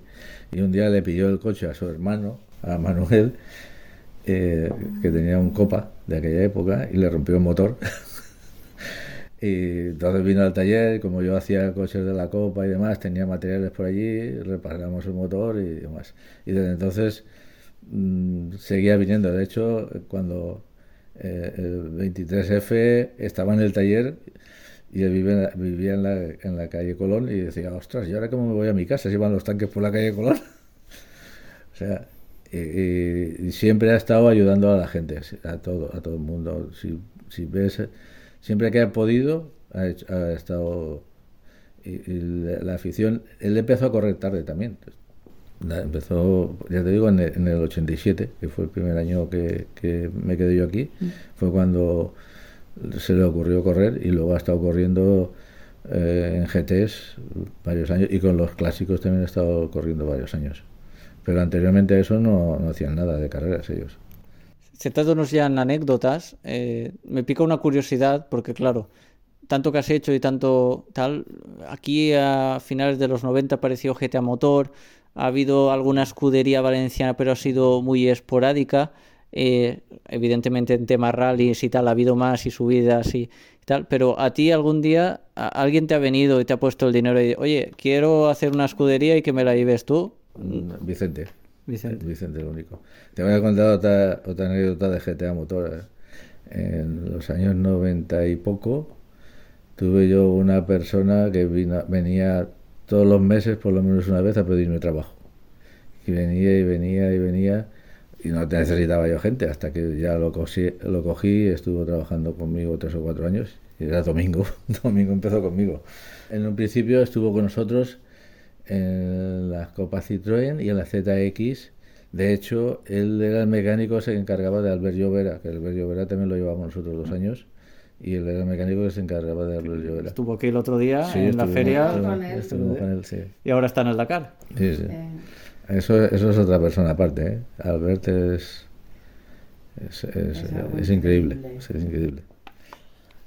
Antes hemos has mencionado un poco el tema de, de Alcañiz, que, que, bueno, yo como joven y como todos los jóvenes, digamos que, bueno, jóvenes, había, eh, ya empiezo a ser mayor yo también, pero bueno, eh, eh, nos hemos perdido muchísimas cosas de automovilismo y una de ellas es lo que era Alcañiz, pero de una cosa hablan todos y es la hospitalidad que, que, que ponía la gente de su, de su parte allí para que una vez terminado Montjuic en el 75 para automovilismo pues eh, perdurara y perdurase eh, Alcañiz en los años como prácticamente durante muchos años única alternativa al Calafat y a, y a Jarama.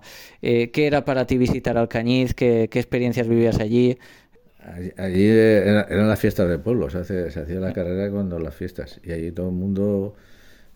mira, te voy a contar otra anécdota. Estábamos en Alcañiz con los dos, los dos eh, Porsches de clásicos que corrimos allí.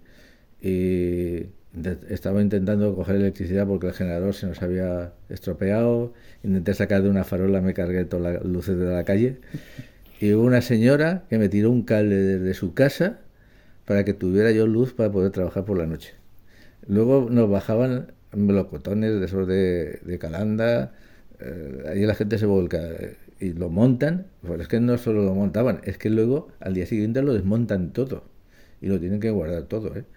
O sea, aquello era, era el sitio, no había mucho sitio, no, no llevaba- ¿En la plaza de toros o llegaste a estar cuando los boxes estaban a final de recta de meta? Mm, No, al final de recta yo no los he visto. No nunca. los he llegado a al principio, al principio O sea, sí, per- perdón, al principio me al principio sí.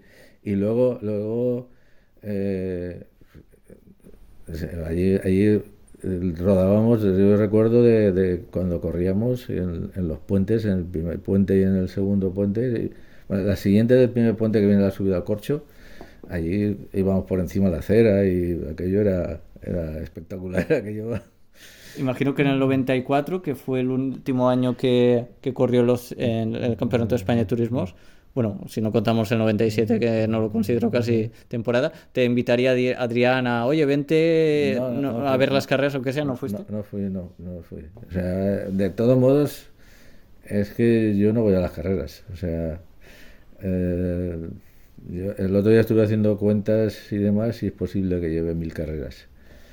Eh, ahora sigo haciendo carreras.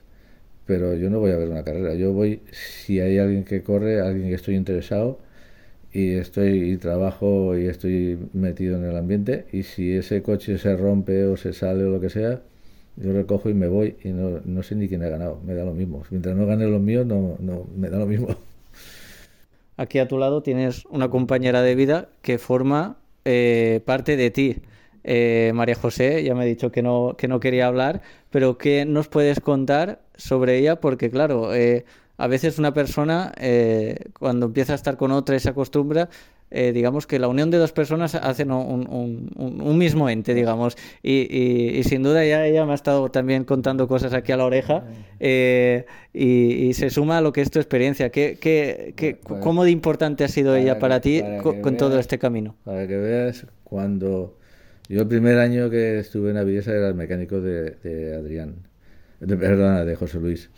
Eh, al final de año el equipo se deshizo, no acabaron bien las cosas allí, nos fuimos cada uno a un sitio y estaba yo en casa, tenía dos hijas ya, eh, y de pronto me llama Adrián por teléfono y me dice si quiero irme con él.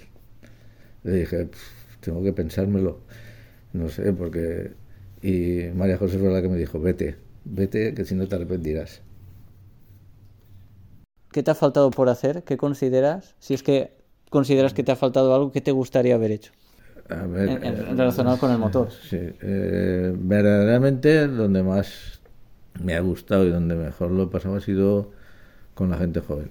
O sea, eh, la que la que aprendes más. O sea, para mí que hubiese continuado el equipo Lois Circuit. O sea, eh, ten en cuenta que, que era primero elegíamos nosotros los pilotos. Segundo, eh, los pilotos no pagaban, con lo cual es una gran ventaja, porque en cualquier equipo el papá del piloto es el que paga.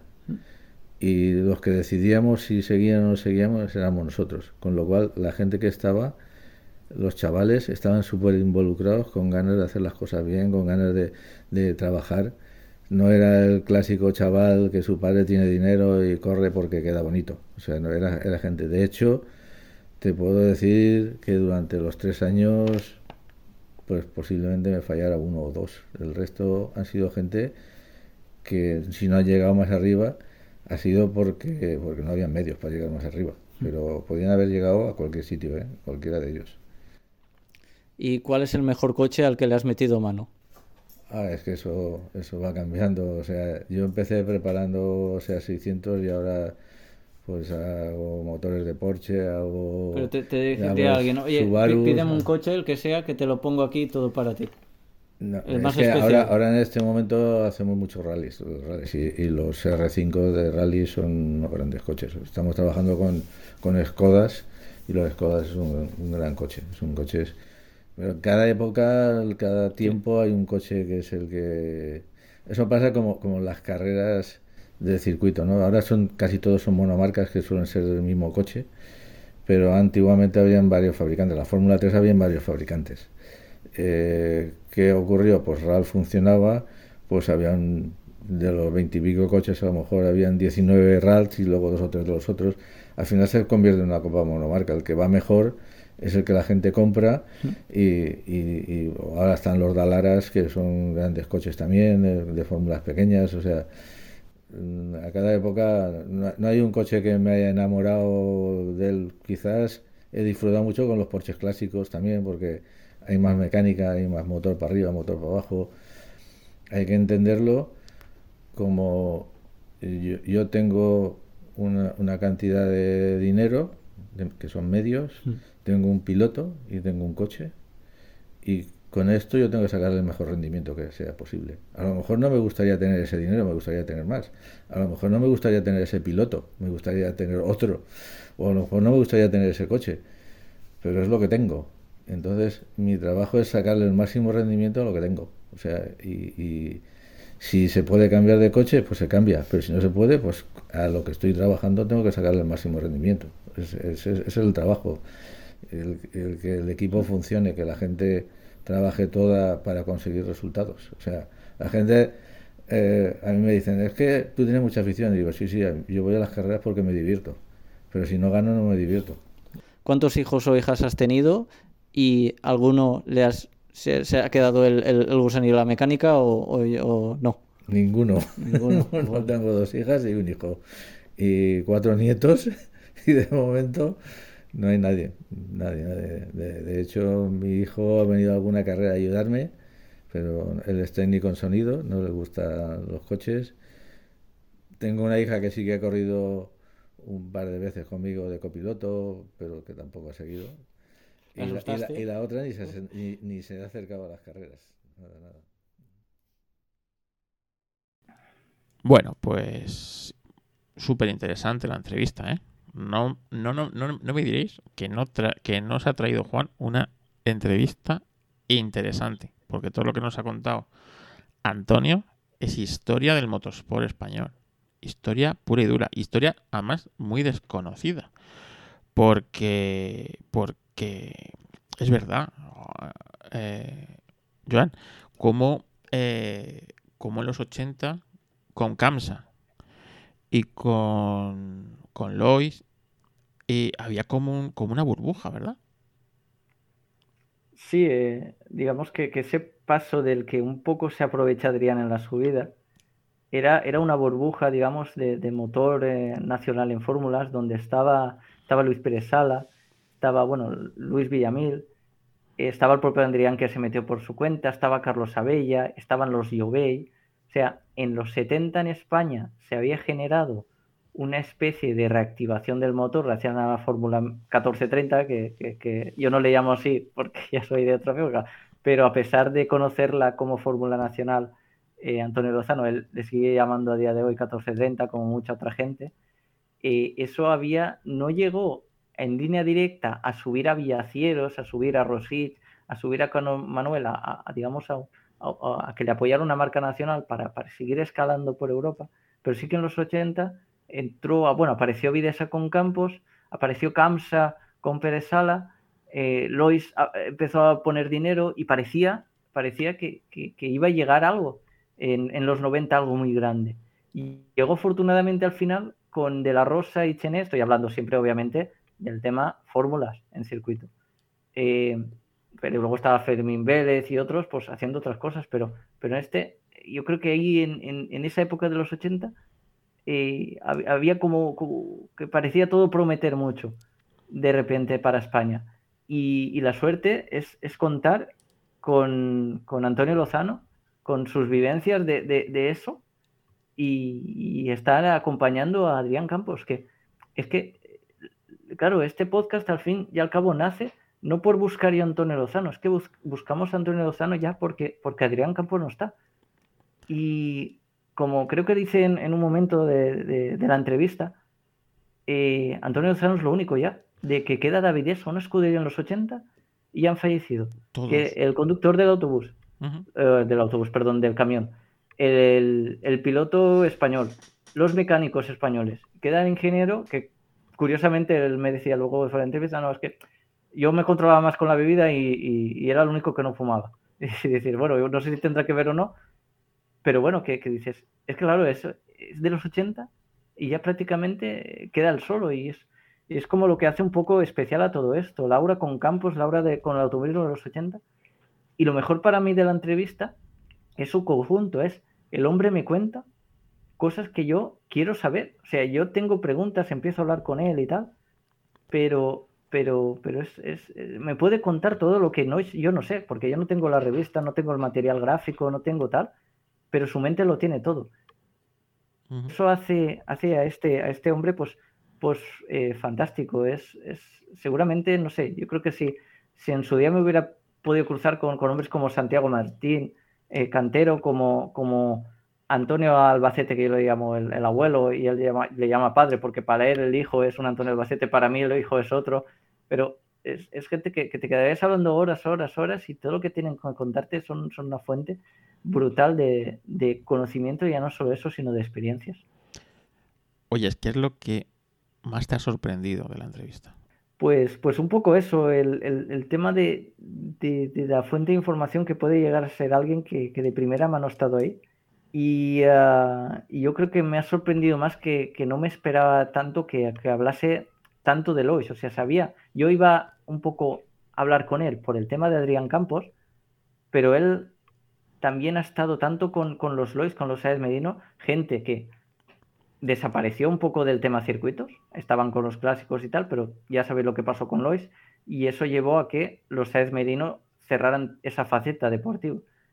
Y, este hombre realmente estuvo con ellos todo ese periodo e incluso podría haber llegado a ser piloto de, ellos, pero él dice, mmm, pre preferís ser ingeniero piloto. Y, se lo agradecemos. Y esto, esto es lo que más me ha sorprendido, que yo iba un poco a, a buscarle por los conocimientos que había tenido de él trabajando con Adrián Campos y también me ha, me ha aportado muchísimo de él trabajando para Lois. Otra marca que ya te digo, quizás me afecte más por el tema de ser valenciano, pero es que, es que él junta to, todo lo poco que ha habido motor valenciano de circuitos. En los 80 este hombre pues lo controla perfectamente. Sí, la verdad es que muy interesante la entrevista. Desde aquí te doy las gracias. Primero por compartirla con todos nosotros, los oyentes de Racing. Y segundo, por lo bien que la has llevado y que la has hecho. ¿Vale? A mí no me sorprende porque yo ya conozco de tus dotes investigadoras y, casi periodísticas, podríamos decir. Pero quiero darte la enhorabuena y darte las gracias de parte de todos y cada uno de los oyentes de Histo Racing, porque no me parece mejor homenaje que podamos hacer en los dos años de la desaparición de Adrián Campos que dedicarle este, este podcast, ¿no te parece? Sí, y, digamos que también en, eso se, basa un poco este, este testigo de, conocer al, al, auténtico Adrián de circuitos. ¿Por qué?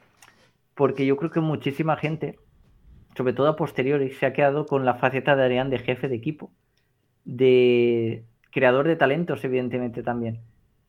Pero Adrián, que sabemos que tuvo dos etapas como piloto, la primera esa en fórmulas y luego cuando reapareció con el Z, es algo que también esa faceta de quién era más interiormente Adrián se ha olvidado. También te pasa perfectamente con, una persona que puedes conocer toda tu vida, tener siempre más reciente sus igual últimos 20 años de vida que no sus 60 o, en, el global o sus 40 anteriores. Y, aquí tenemos un testigo espectacular de lo que fue Adrián Campos en, sus primeros pasos y, que afortunadamente ya no solo memorias, ha guardado hasta el día de hoy documentos eh, sobre papel, documentos gráficos que me ha podido facilitar y, es eso, ya, son sorpresas que, no te esperas. Pero aquí estoy yo como, como digamos, humilde, humilde rescatador de historias eh, dentro de lo que pueda, pues para intentar traerlos a vosotros, ya sea mediante el gran podcast de Histo Racing, junto a, todos los otros invitados que puedan venir a contar sus historias. Eh, gracias a esto, gracias a canales de Twitch que hacen por el motor, gracias a blogs, eh, aportamos a un mundo de Internet y ya esperemos a un mundo del futuro digital eh, lo, que, lo que no ha llegado del papel, no ha traído nadie desde el papel y, y que, hay que remar, hay que remar para seguir trayendo cosas al mundo online porque,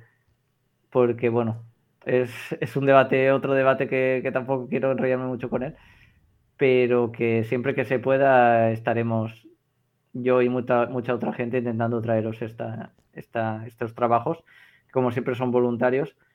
¿Qué pasaría en este país, eh, Carlos? Quiero hacerte una pregunta yo también, ya que estoy en directo, aprovecho. ¿Qué pasaría en este país si, si se, si se apostase por, por gente como nosotros, de, ya, ya, no te digo en cosas de investigación y tal, que evidentemente de medicina, de lo que sea, pero en historias de, documentación histórica, ¿qué pasaría si alguien dijese, oye, y esto Racing, eh, gente del Rallycast, gente tal, eh, tenéis vía libre y financiación para recuperar lo que queráis? ¿Qué sería de esto entonces? Pues fíjate, porque tampoco se necesitarían unos recursos apabullantes. Esto no es investigación del cáncer, ¿sabes? Eh, aquí lo que se necesita es tiempo, principalmente, ¿sabes? Tiempo y tal. ¿Qué es lo que pasa?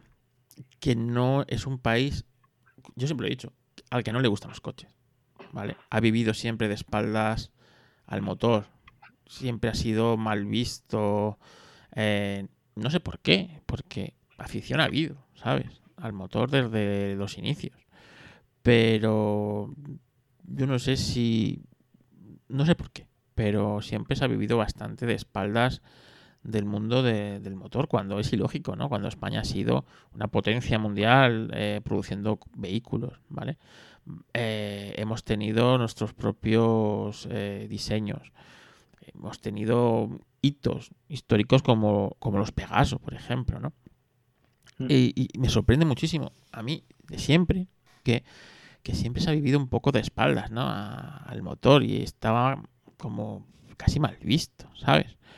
Eh, y, nunca entendió por qué. Y es muy, es muy necesario, porque esta labor que haces tú, eh, eh, de rescatar estas historias, de, buscar, de, de, remover, de remover cosas desconocidas, lo que nos has contado, ¿no? De la, del accidente, de la lápida olvidada y tal es que eso si no lo haces tú, no lo hace, no lo hace alguien, se muere, desaparece, desaparece. Y hoy gracias a, pues, pues mira, este podcast perdurará y yo me moriré, ¿vale?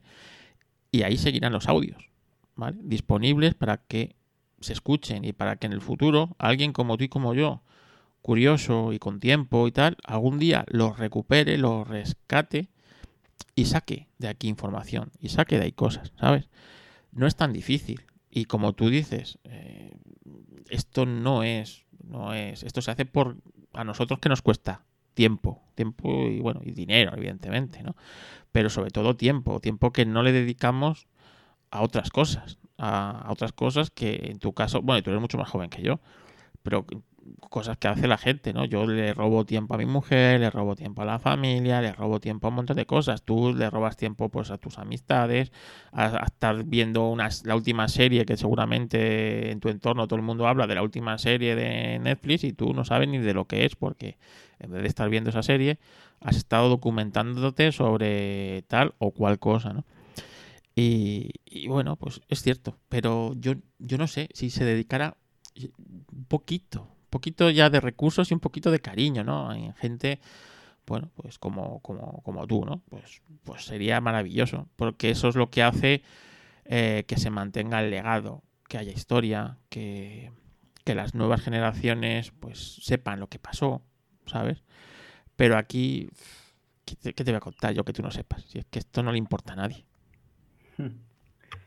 En fin, el- solo diré que estoy de acuerdo con todo lo que has dicho y que, y que, bueno, estamos aún a tiempo porque precisamente a este país no le gustan los coches, pero este país ha tenido, comparados con otros países, incluso Argentina, eh, Francia, Reino Unido, Italia, Alemania, han tenido tanto motor que es 50 veces igual más complicado de cogerlo. mm, identificarlo, archivarlo y publicarlo.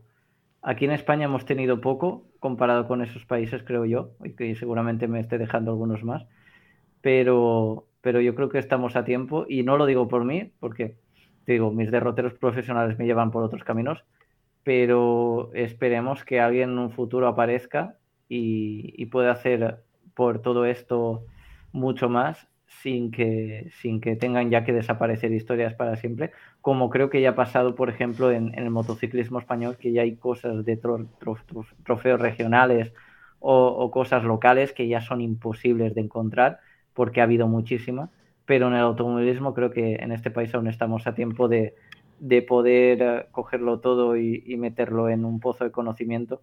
Y luego en un futuro, si alguien quiere, quiere rememorar, recordar o, o saber quién era este piloto, esta, esta escudería, este coche, pues no tenga que gastarse un pastizal y sino que, que, que lo tenga bien abierto, eh, porque bueno, esperemos que ese sea el futuro de la humanidad y si no, pues bueno, ya veremos qué pasa.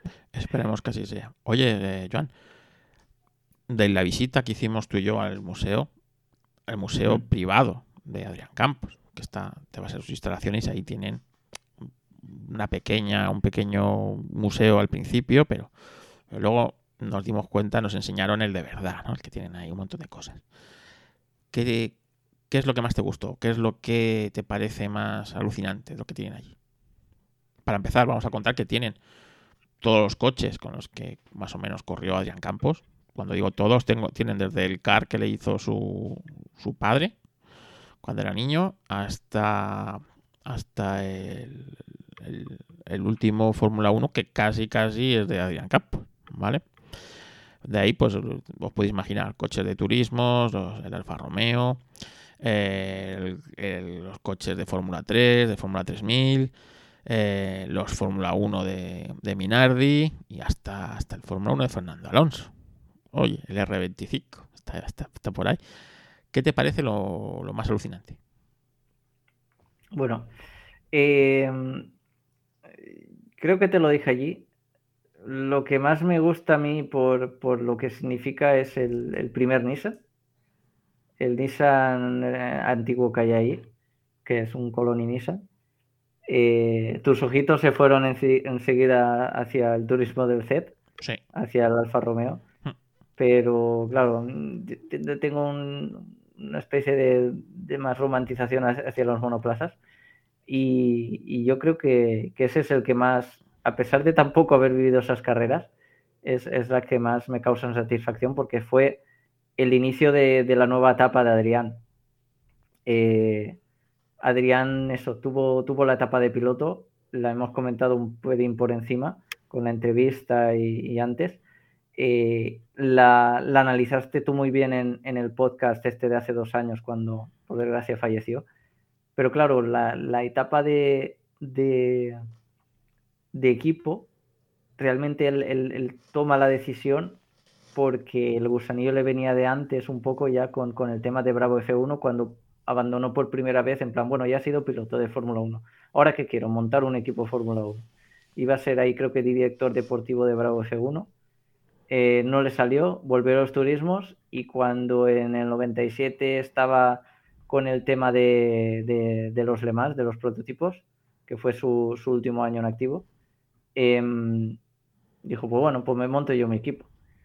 Y a partir del 98, pues eso, años, años y historia de una escudería, que es que también eso, en, en- en España cuesta encontrar a alguien que haya durado tanto y encima con los éxitos. Más aún teniendo el golpe de 2010 de querer iniciar, porque las cosas te van bien a pesar de la crisis nacional de entonces, quererte meter en la Fórmula 1 con todo lo que eso conlleva y que te salga mal. Y lejos de decir, bueno, pues ya está, ya me ha eh, costado estos suficientes disgustos, dices, pues nada, pues vuelvo a empezar de cero. Me compro dos turismos baratos, que fueron los de las Superstar Series estas eh, italianas. Me compro dos Auto GP porque me he quedado sin dinero para comprar ni siquiera dos GP2 o recomprarle el equipo a, a GAG, que le iban bien las cosas en la GP2. Y, y volvemos a empezar, y así volvió a empezar. Entonces, eh, faltarían muchos coches para también esa época. Y perdón por enrollarme con tu pregunta sobre el museo, pero, pero es que no me puedo quedar con una cosa. Me quedo con el global y ojalá en el futuro ese museo tenga muchas más cosas y, y sea mucho más grande. Y esperemos que siempre acompañado de la parte de competición activa de Campo Racing. La verdad es que quiero agradecer de aquí a, a, a los de a los de la escudería Campos Racing que nos dejaron carta libre para montarnos en los coches, toquetearlos, fotografiarlos, yo qué sé, que, que si nos ponemos a cambiar el aceite a uno nos, no- no- no- deja, ¿sabes? La verdad es que chapó. Eh, ¿Te acuerdas cuando nos dijo que nos podíamos meter en el coche? Si llega a venir Antonio Lozano, seguro que se hubiera puesto a desmontar los alerones y a montarlos, porque incluso hay, hay piezas de esos coches que, que él las ha diseñado, entonces, Sí, sí. o las ha ayudado a diseñar. Entonces, eh, me dijo precisamente, luego fuera de entrevista, que hacía ya tiempo que no iba por allí, le mostré la foto y dije, hostia, este, este, este coche no debería estar pintado así, eh, este coche pues tal, y, y dices, es que claro, ¿quién- no somos quien para criticar lo que hay allí, pero él sí.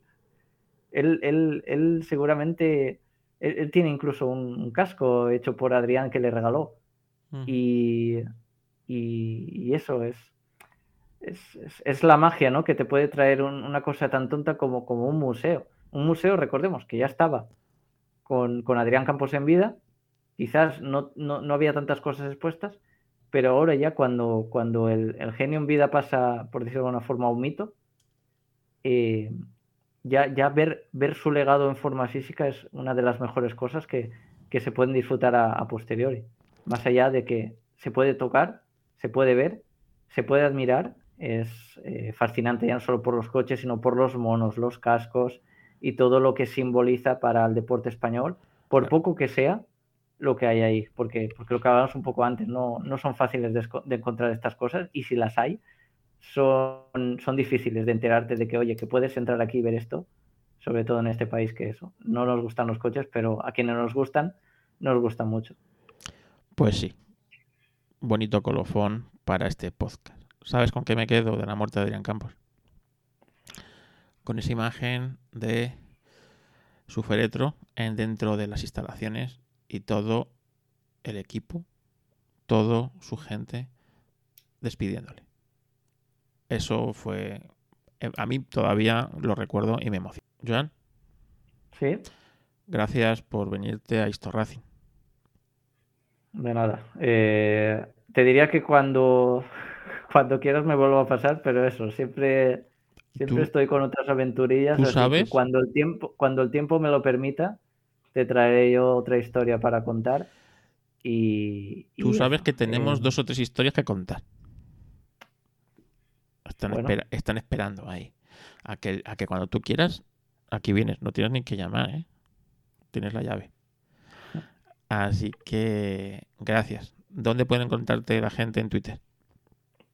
es arroba Santoan eh, simplemente eh, es S-E-N-T-O-A-N y, y ahí me tienen. No, ahora me he reactivado un poco, estuve unos años sin, sin poner mucha cosa, pero, pero bueno, digamos que cuando encuentro algo que, que no siempre es- intento que no sean chorradas, anto- a- algo interesante, pues lo comparto por ahí, si no eso. En, en mi blog intento poner historietas que no están en otros sitios, cuando mi tiempo me lo permita, si no, ya no publicaría solo mi blog, sino publicaría con mucha más otra gente que me lo ha pedido, pero no, no, me, lo, no me lo permite la vida. Y divulgando, intento siempre estar divulgando por la Wikipedia para, para que esa especie de biblioteca del motor español que a niveles generales no existe con datos y tal, pues poco a poco vaya creciendo, tanto por mi parte como por, por la otra gente que, que poco a poco va colaborando y contribuyendo con lo que puede. Pues antes de irte, vamos a poner, para despedir el podcast, vamos a escuchar a Adrián Campos. Adrián Campos en una entrevista que le hicieron hace casi 40, no, hace 40 años. ¿eh? ¿Cómo pasa el tiempo? En una entrevista que le hizo Fran- Francesc Rosés eh, antes de empezar la temporada de Fórmula 3000. Os va a sorprender. Dale. Avui ens acompanya precisament en el nostre plató d'entrevistes eh, Adrià Campos, un d'aquests dos pilots espanyols que participaran en aquest campionat de Fórmula 3000. Bona nit. Buenas noches. Com es presenta? Eh, vostè ja ha signat contracte, o a punt de signar un contracte, sembla ser. Sí, bueno, yo en un principio quise a- entrar a formar parte de un equipo italiano, pero bueno, yo lo que quería realmente era estar con un, un equipo hecho por mí y para mí, pero necesitaba un ingeniero y esto era muy difícil de encontrar. Y cuando la semana pasada estábamos ya a punto de firmar, pues surgió la oportunidad ¿no? de un ingeniero de, concretamente Mike Collier, que se dejaba el equipo de Jordan, pues eh, salió, saltó la oportunidad y entonces, pues bueno, Manolo Gómez Blanco, que trabaja conmigo, empezó a, a estudiar la- los el posible proyecto con él y bueno, posiblemente el lunes este ya firmemos. I com es presenta aquesta temporada eh, des del punt de vista esportiu? Bueno, eh, como todo salto a una categoría nueva, pues se presenta que no sabemos lo que puede pasar. Igual puede ser muy bueno, que igual eh, podemos estar de los 10 primeros. Más atrás eh, no creo que estemos, pero bueno, yo me lo he tomado como una- un año para, para aprender, para adaptarme un poco a, a la caballería, que son casi 500 caballos y la Fórmula 3 son 170. Y bueno, eh, un primer año para... Hombre, sí, por supuesto, lógicamente siempre quieres estar lo mejor posible. Pero bueno, en principio yo voy a aprender a hacerme, adaptarme a, a esta nueva categoría y todo lo, lo que venga a partir de ahí, bienvenido será. Els aficionats saben que els cotxes de Fórmula 3000 tenen unes característiques, i sobretot a causa dels motors, molt semblants a, les dels cotxes de Fórmula 1 de fa 3 o 4 temporades, els cotxes que portaven motors atmosfèrics, és a dir, que no portaven motor turbo. Vostè passa de la Fórmula 3 a la Fórmula 3000, una diferència molt grossa. Vostè creu que està adaptat en aquest canvi, que pot adaptar-se en aquest canvi? Bueno, eh, es, el, es el paso lógico y el paso que la, que la FISA y la FOCA han, han puesto como obligatorio antes de, la- de llegar a la Fórmula 1, porque antes podías pasar de la Fórmula 3 a la Fórmula 1, cuando realmente los que son ahora, o sea, los que eran Fórmula 1 serán los que son ahora la Fórmula 3000, es decir, los motores sin turbo, los atmosféricos. Entonces ahora han obligado a pasar por la 3000 porque lógicamente pasar de 170 caballos de un Fórmula 3 a los 920, una cosa así que están ya los, los Fórmula 1, la verdad es que es un poco una aberración. Entonces, hasta incluso peligroso para, para la integridad física, ¿no? Entonces, pues bueno, el paso a la Fórmula 3000 es, creo yo, el idóneo. La primera cursa del campionat serà el 13 d'abril al circuit anglès de Silverstone. Vostè té un objectiu clar per aquesta temporada. Què, farà, què, vol, què és el que vol fer? Anar a guanyar curses o potser aprendre a esperar un any?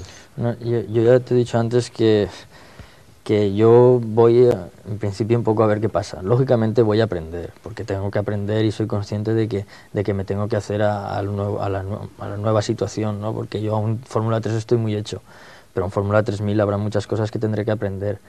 Entonces, pues bueno, voy en principio a aprender, pero como antes te he dicho, todo lo que venga a partir de ahí bienvenido será y yo voy a hacer todo lo posible para que no sea simplemente aprender. Si puedo sacar algo de todo esto, pues mejor.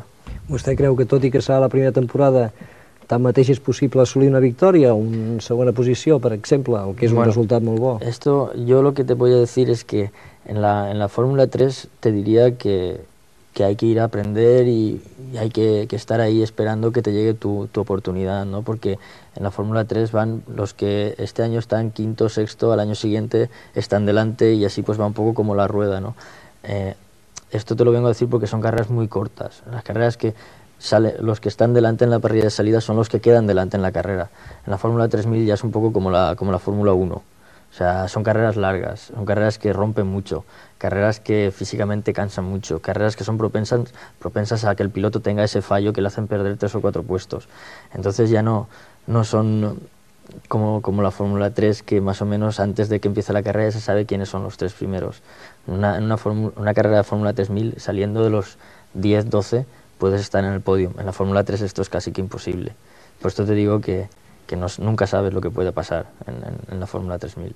En la Fórmula 3 vostè va córrer junt a un pilot català, Lluís Pere Sala, eh, que com hem vist en l'anterior reportatge també estarà, també serà la Fórmula 3000. Vostès han seguit sempre un camí molt semblant. Què, què és el que pensa vostè de Lluís Pere Sala? Són, són amics? Sí, contrariamente a lo que a lo que mucha gente quiere, Luis y yo la verdad es que nos llevamos muy bien y lo tenemos muy claro. O sea, Luis eh, sabe que Ara, ara estem veient les imatges precisament de Lluís Ah. Pere Sala. Luis, tanto Luis como yo en la, en la pista somos uno más y fuera de la pista pues la verdad es que somos muy amigos, ¿no? Hay- han habido, incluso ha habido gente que ha intentado, no sé, meter cizaña, la típica polémica del español que llamo yo, que le gusta mucho esto, ¿no? De que entre nosotros hayan polémicas y tal. Precisamente entre él y yo siempre lo hemos tenido todo muy claro y eh, tanto él como yo sabemos que en la pista somos uno más. Tal vez por eso que nos conocemos demasiado en la pista seamos, no sea exactamente uno más, ¿no? Porque yo sé de qué pie coge a él y él sabe de qué pie cogeo yo, lógicamente. Entonces, pero bueno, apar- aparte de esto, y aunque parezca un poco paradójico, nos llevamos muy bien. Però vostè és amic de Lluís Pere Sala. Els pilots eh, són amics entre si, vull dir, no tan sols eh, Pere Sala, els altres pilots espanyols i, i, i tanmateix els que són de fora d'Espanya. Bueno, eso, eso va un poco con caracteres. O sea, si, si Luis y yo eh, nos llevamos bien eh, a nivel de amigos, pues si podemos cenar o comer y tener una, un- una conversación un poco aparte del automovilismo, lógicamente nos llevaremos bien. Si solamente podemos hablar de automovilismo, pues no sé, eh, seremos amigos, pero amigos un poco de circunstancias. Este no es el caso de Luis y mío. O sea, sinceramente nos llevamos muy bien. Adrià Campos és net d'un conegut industrial valencià, de Lluís Sunyer. Eh, el fet de que el seu tio l'hagi ajudat ha estat molt important en la seva trajectòria esportiva, perquè diuen que el seu, el seu avi l'ha ajudat. Sí, sí, sí. O sea, yo estoy convencido de ello, pero cuando alguien empieza en cualquier actividad deportiva, ¿a quién no le ha ayudado su familia? Lo que pasa es que unos, le- por circunstancias, su familia puede ayudar más o, o menos.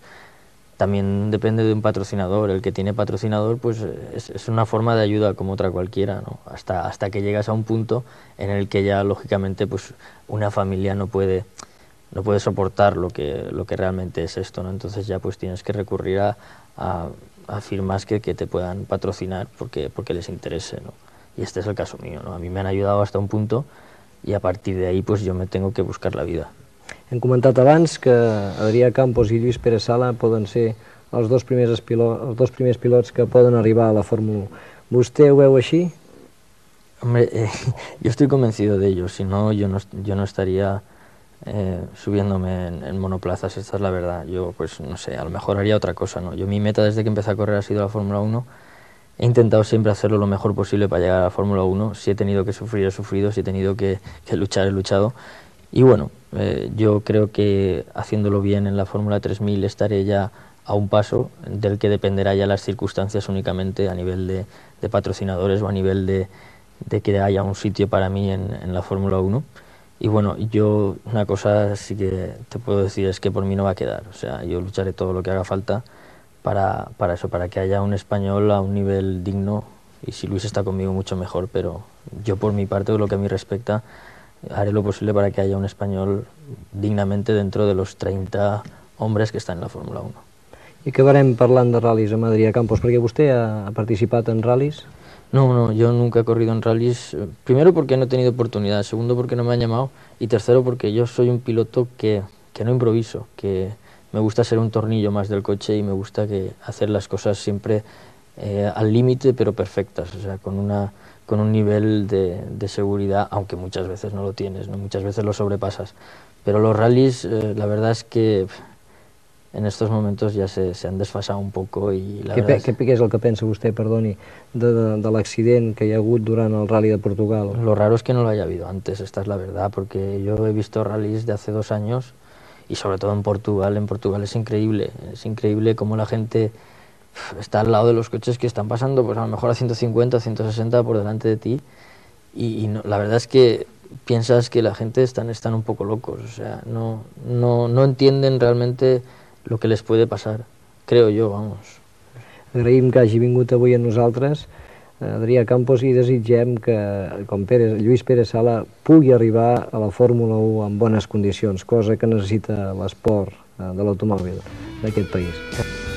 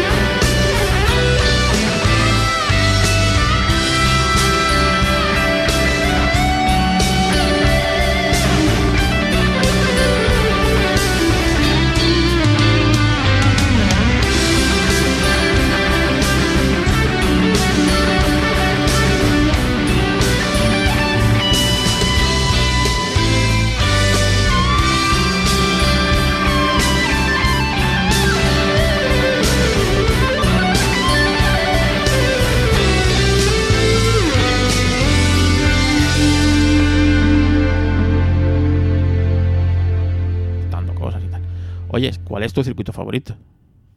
Eh, eso, eso ya sabes que en este podcast puede tener doble, triple sentido por el tema histórico, sobre todo. Yo te pregunto por el favorito. No, me da igual si Ah. existe, si no existe, si existió. ¿Sabes? A nivel de favorito que pueda pisar, pueda ver y que al fin y al cabo me ha inculcado el motor, eh, tengo que decir Cheste.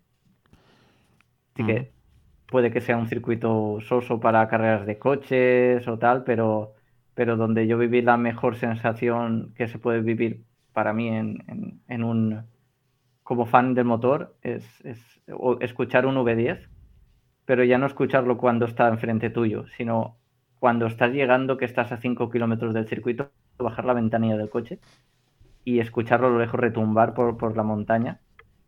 Eh, esa es una de, de- de mis mejores recuerdos que tendré siempre en la vida. Sobre todo ahora que han quitado los, los V10 desde hace unos años ya. Sí.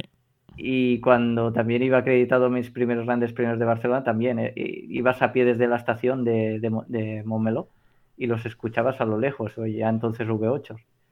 Pero, pero la primera sensación esa me la dio Cheste y eso, eso más que verlo por la TV, fue lo que seguramente me enganchó a las carreras. Y por lo tanto, eh, tengo que decir Cheste. A nivel histórico, lo que más me hubiera eh, visto, o sea, gustado ver, em, hubiera disfrutado seguramente mucho con Alcañiz. Eh, Si hubiera sido Alcañiz, hubiera sido, estoy convencido que de esos que no dormían para que los, guardarre- los guardarraíles estuvieran montados. Si hubiera sido de la época anterior, hubiera puesto las balas de paja de, de mi campo si hiciera falta. Eh, hubiera hecho de todo por, por ese circuito entonces.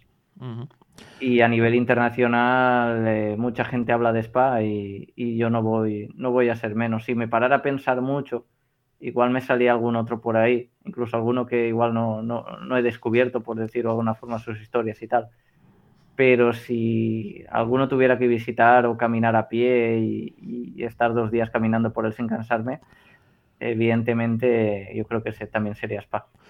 Y si pudieras robar un coche de la historia, ¿eh? A lo, da igual. Robar un coche. ¿Cuál robarías? Eh, soy muy simple para eso. Soy muy simple para eso. Eh, no voy a decir el coche histórico de turno uh -huh.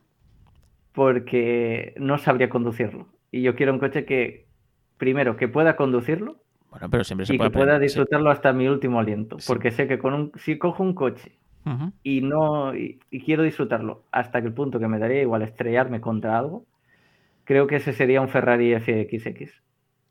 Bueno, buena elección. Buena elección. Para mí, para mí, son delimitados y tal. Eh, normalmente aquí cualquiera dice su, su Porsche clásico o su coche clásico eh, idealizado. Sí. Pero, pero yo digamos que prefiero algo más actual y de lo actual que- que- creo que preferiría ese coche. Bueno, pues me parece bien. es, es tu elección. Para mí es demasiado moderno. ¿Sabes? Pero está bien, oye, está bien. Es que si cojo un coche viejo creo que no lo voy a saber ni arrancar. ¿Pero por qué? Porque, pues, lo siento, soy, soy un millennial. Coño, pero, el- pero, hombre, yo sé que tú, yo sé que tú no, no has tirado nunca del start, seguramente. Y, y- y- y encima es que eh, un, un coche, mira, te voy a comentar otro coche. Venga. Un coche que me hace ilusión por una fricada de, de esas que, que se pueden considerar nuestras. Eh, el récord de Terramar, de creo que 24 horas, Sí. era, era el récord. Eh, creo que lo tiene un Willis Knight. Yo creo Bueno, que no sí. sé si luego- Sí, sí, sí. Yo es, creo que es sí un coche muy raro, de estos. Mm. Pues me haría ilusión tener ese coche. Mira, pues ese, ese- ese es un coche, fíjate, no se me hubiera ocurrido a mí, pero ahora que lo has dicho, me apetece muchísimo. ¿Sabes? Lo vi, creo, creo que vi uno en el, en el Museo de Salvador Y- Claret, que no era, no era ese en concreto. Y, y tampoco era ni del año ni tal. Pero dije, es- claro, este coche, tú me das un FXX Sí. y no entra a Terramar. Pero, ¿y si me das uno de estos? A mí me gusta mucho el Bugatti. Willis Knight del año 25, creo que era. eh, un Bugatti 50 tipo de 57 a mí me parece un coche muy bonito también.